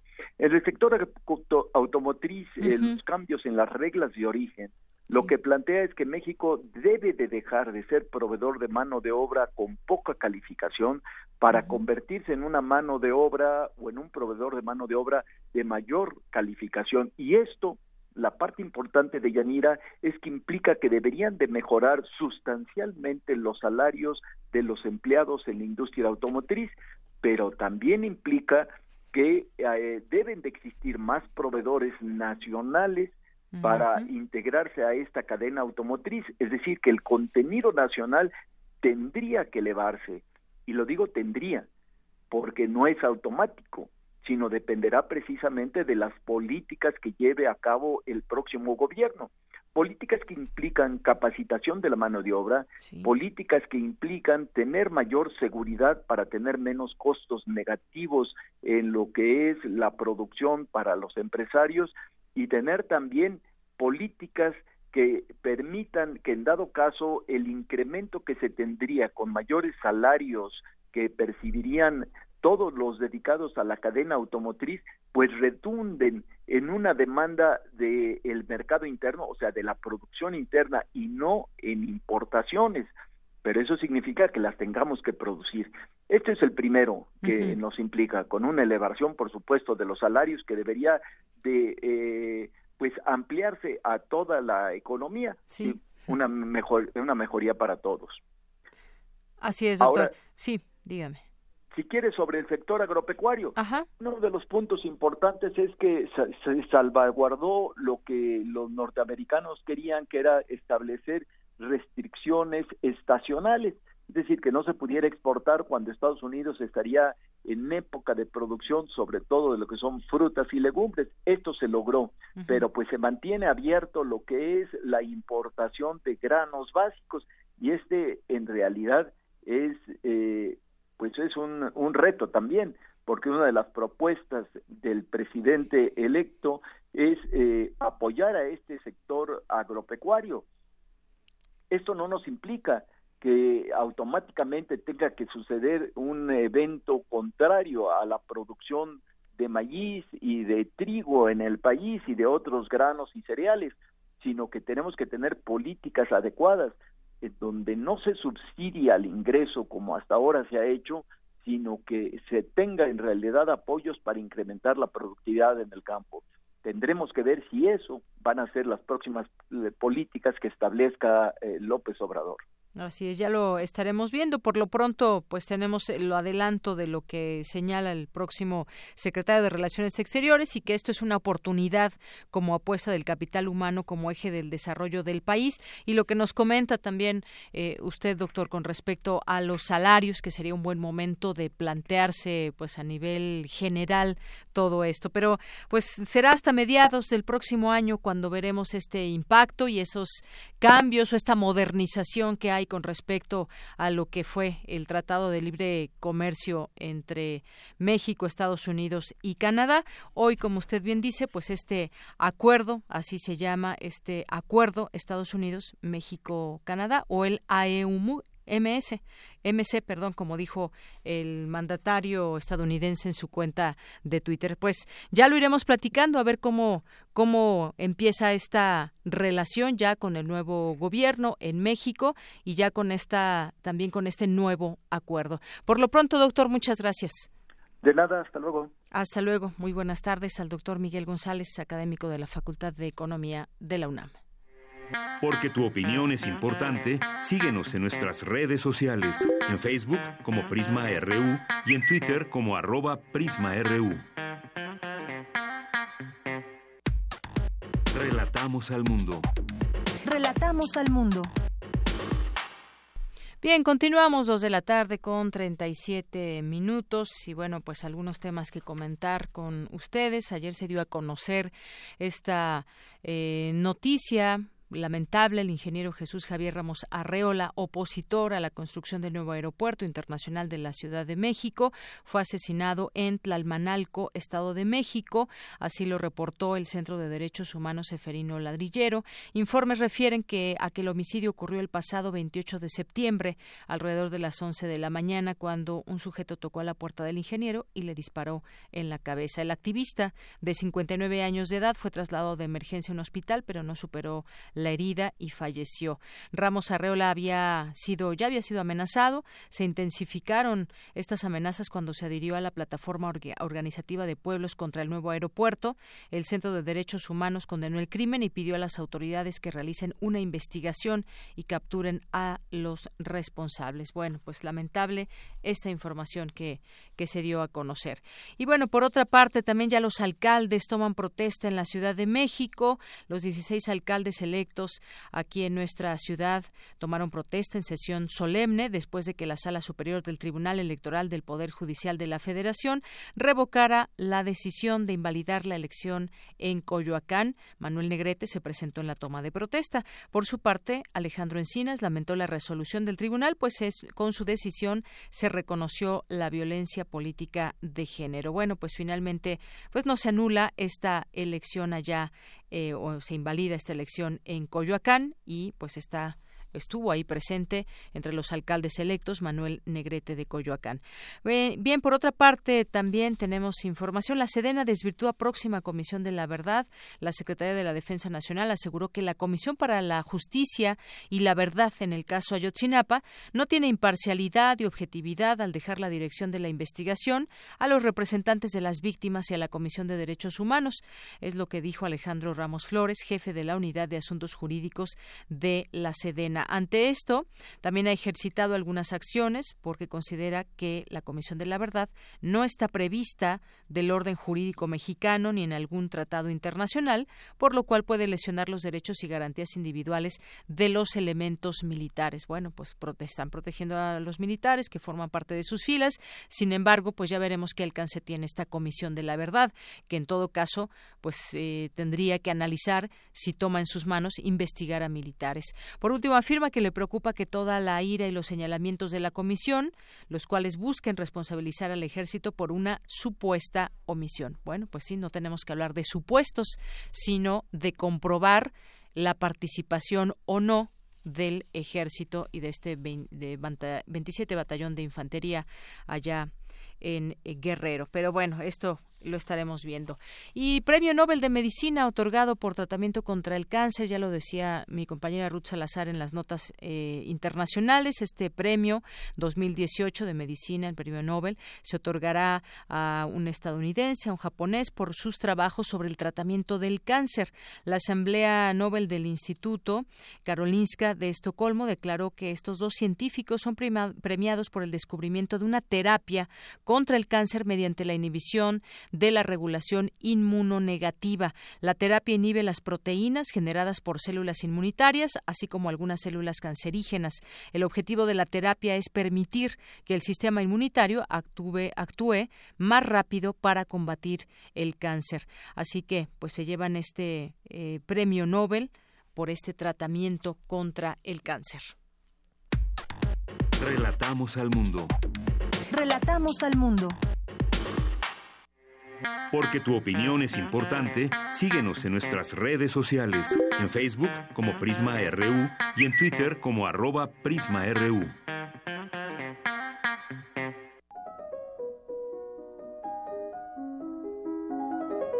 Cartografía RU con Otto Cázares. Bien, continuamos ahora con Otto Cázares. Como todos los lunes nos trae su cartografía y bueno, pues te escuchamos. Otto, bienvenido, buenas tardes. Muy buenas tardes, querida Deyanira, muy buenas tardes, estimados radioescuchas. Voy a caminar esta cartografía el primero de octubre de 2018, que es la víspera del cincuentenario del 68, y que he titulado Archivo de Luminiscencias y pido a los que me escuchan que caminen del brazo conmigo como mis camaradas. A mí, y esto lo aprendí de Michel de Montaigne, hoy nada me importa más que ser un camarada.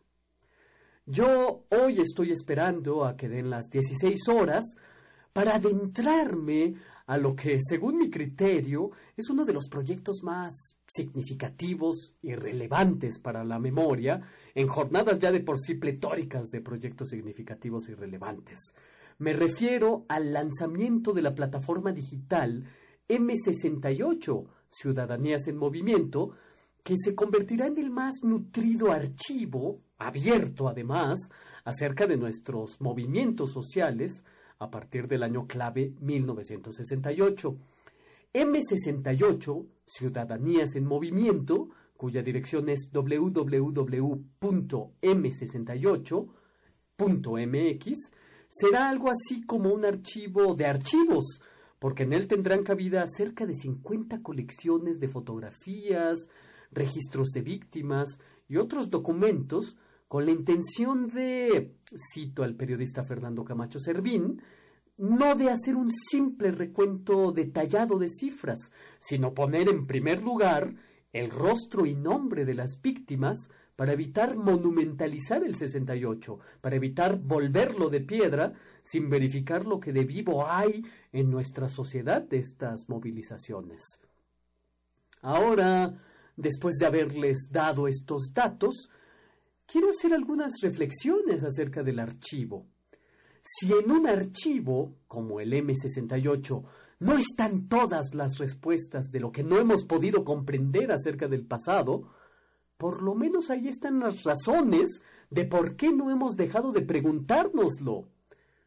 Tener un archivo es la posibilidad real de estar despiertos, es la posibilidad de velar y de ser conscientes, y para decirlo en otros términos, el archivo es el lugar de nuestra vigilia colectiva, de nuestra vigilancia colectiva.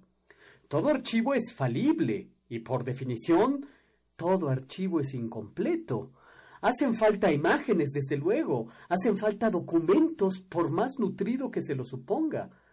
Alguien que se incline hacia la pregunta del historiador es alguien que desea comprender. Hacemos una pregunta sobre el pasado, y el pasado no es del todo evidente, pero ha dejado sus huellas por doquier. La pregunta nos encamina a las sendas de la investigación, y la respuesta puede estar solo de manera muy parcial en el archivo, pero en ese archivo, en cuyo centro se abre una oquedad porque el pasado a veces se sustrae, hay un repositorio de luminiscencias, cuanto más en un archivo como el M68.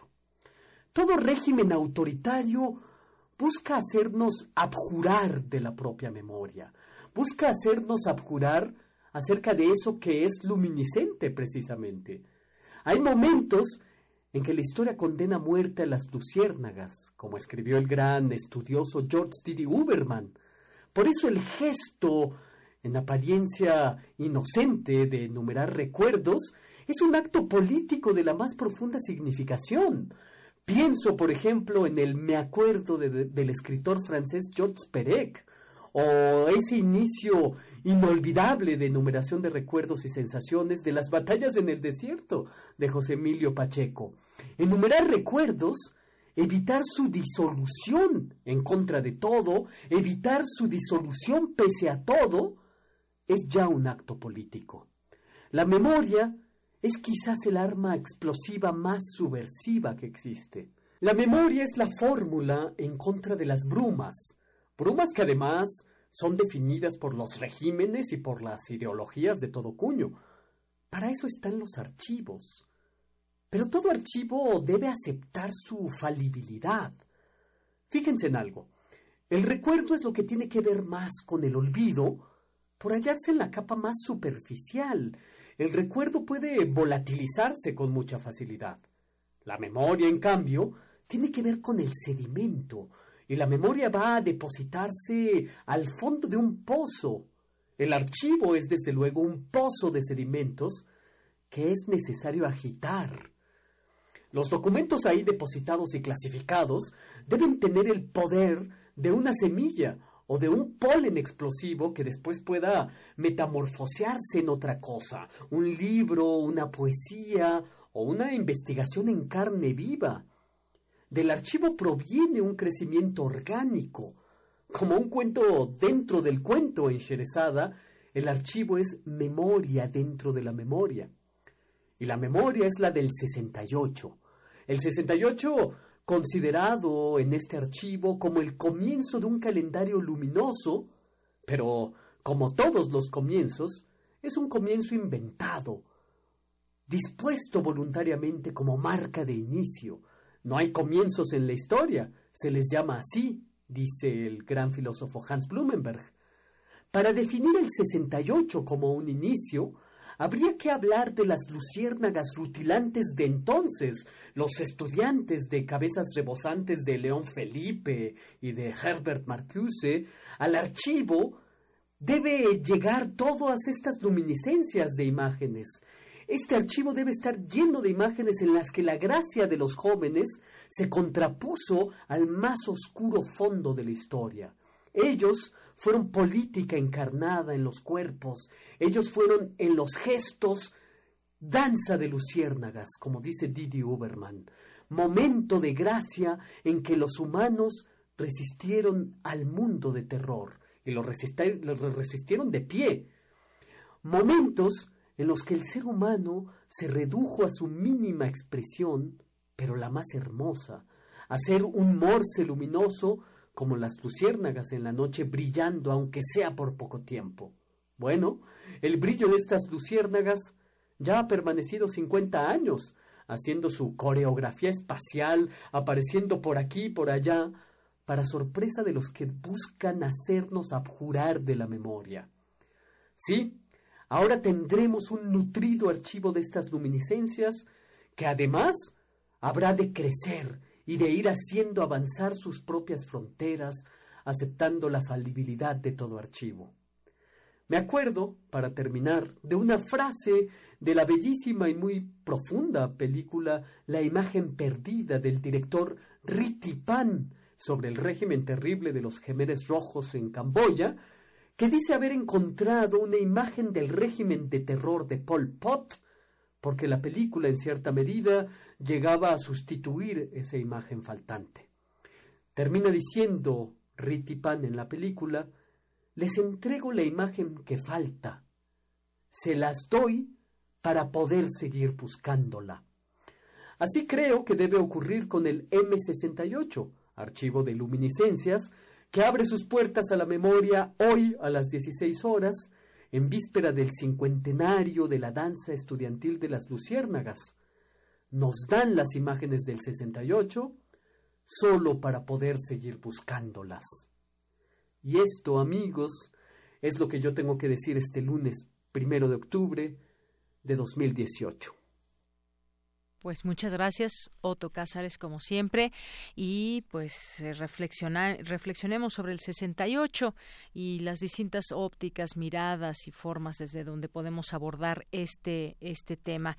Y justamente un día como hoy, hace 50 años, un primero de octubre, la UNAM reanudó sus actividades administrativas de investigación y de planeación. Las autoridades continúan haciendo inventarios en las instalaciones universitarias y cuantificar daños y pérdidas. Mientras tanto, los estudiantes en huelga celebraban asambleas informativas y dos mítines, uno a las 12 y otro a las 17.30 horas en Ciudad Universitaria.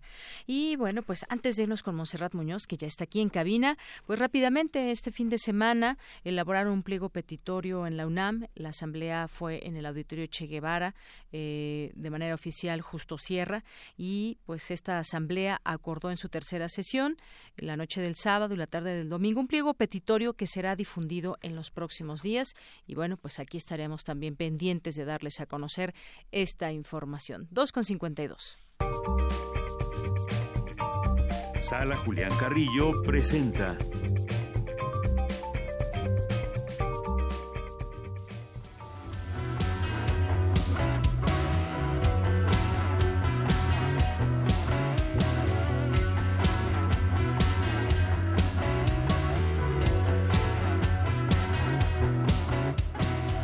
Montserrat Muñoz, Monse Magia en Twitter, ¿cómo estás?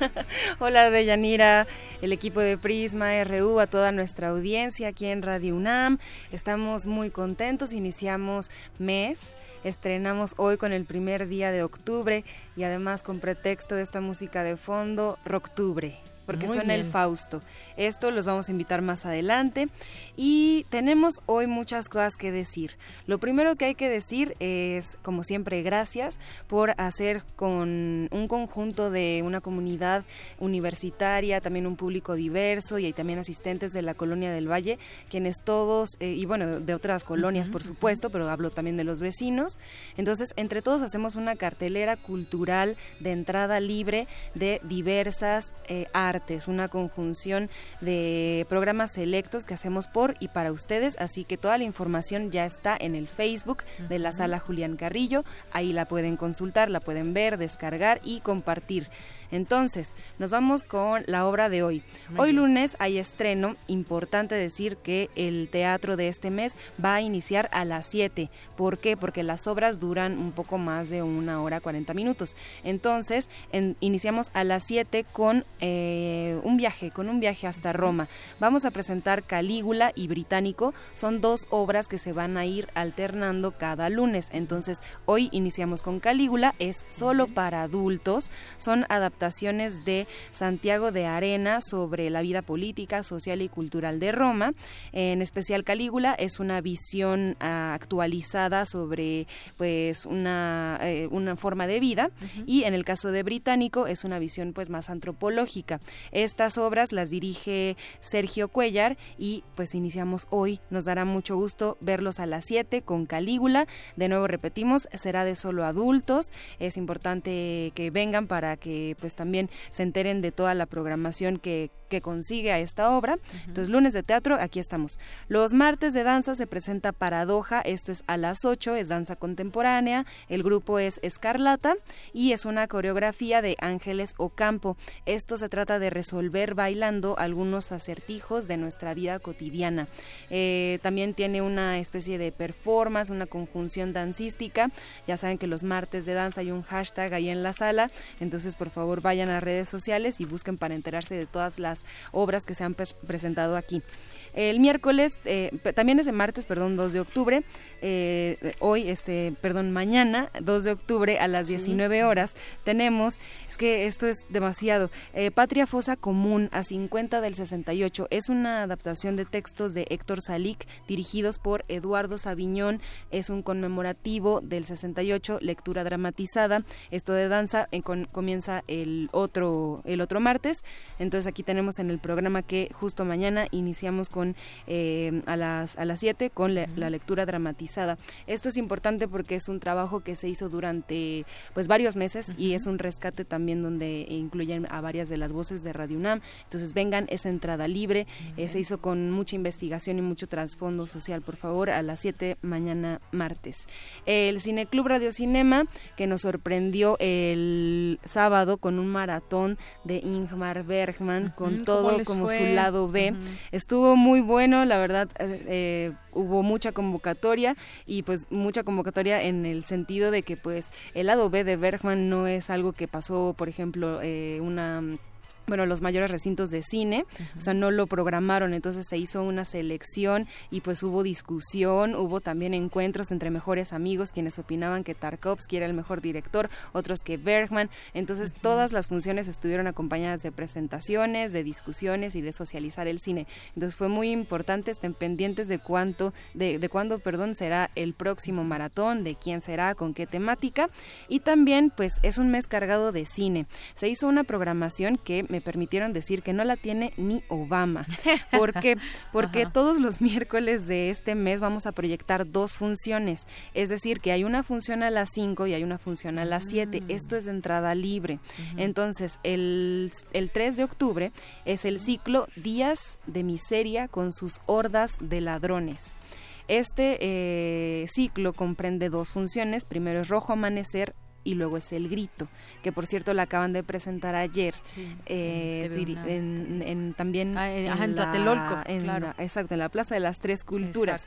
Ahí estuvimos y pues fue por demás poderoso ver una obra documental de, de Leobardo López Areche y pues bueno, también se proyectará aquí en la sala a las 19 horas. Esto es entrada libre. Después el miércoles 10 es el ciclo no se nace mujer, se llega a hacerlo, con una canta la otra y la otra no, y a las 5 y a las 7 ella es hermosa cuando se enoja y así nos vamos todos los miércoles, dos funciones.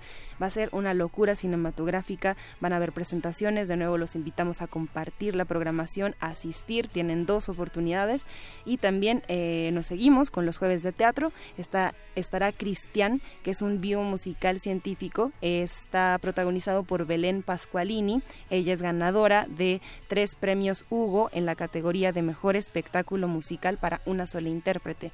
Entonces es una sola obra. Veremos por qué es un biomusical. Les contaremos porque esta semana estamos de estreno. Y justo lo que sonaba al principio de Octubre es la música del Fausto, quienes hacen rock blues y estarán presentando su disco este viernes totalmente en vivo, entrada libre con transmisión a las 9 de la noche. Los esperamos porque van a tener pues mercancía, va a ser eh, música de estreno, van a poder comprar el disco y también van a poder seguir eh, pues un concierto de una banda que ha mejorado mucho a través de sus años musicales y que bueno pues ya tienen un gran nombre en la escena del rock blues. Los conciertos de intersecciones eh, los viernes, para el sábado también tenemos cine a las 5, proyección El ciclo bajo los adoquines La Playa. El eh, sábado 6 comenzamos con Milou en mayo del 1990, es entrada libre, así que los sábados ya redoble de tambores tenemos cine también de entrada libre y el taller Voz tu Voz de Elena de Aro, también informes al 56 23 32 72, ahí les contamos todo y por favor si vienen tómense fotos, tomen eh, también video de la obra, por siempre nunca, nunca más, que es una exposición gráfica, 50 años de lucha a 50 años del 68. Todo esto en un solo lugar, Adolfo Prieto número 132 y Facebook, la sala Julián Carrillo. Lo logramos, muchas gracias. Perfecto. Muchas gracias. Adolfo Prieto número 133. Sí, Corremos maratones con toda esta cartelera, pero de verdad estamos de estreno y estamos muy emocionados de que nos acompañen y pues por supuesto también de que de conocerlos, ¿no? De saber quiénes son ustedes. Pues muchas gracias, Monserrat Muñoz. Gracias de Yanira a todos aquí en Prisma RU y también Radio UNAM. y te esperamos el siguiente el siguiente lunes. Con eso nos despedimos. Soy de Yanira Morán a nombre de todo el equipo. Gracias, buenas tardes y buen provecho.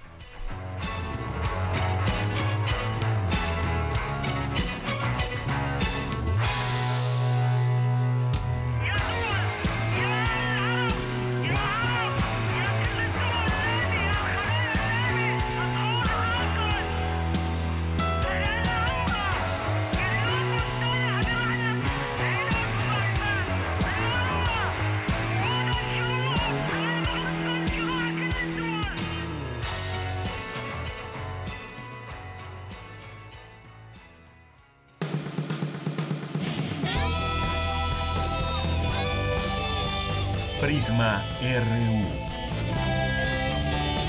Relatamos al mundo.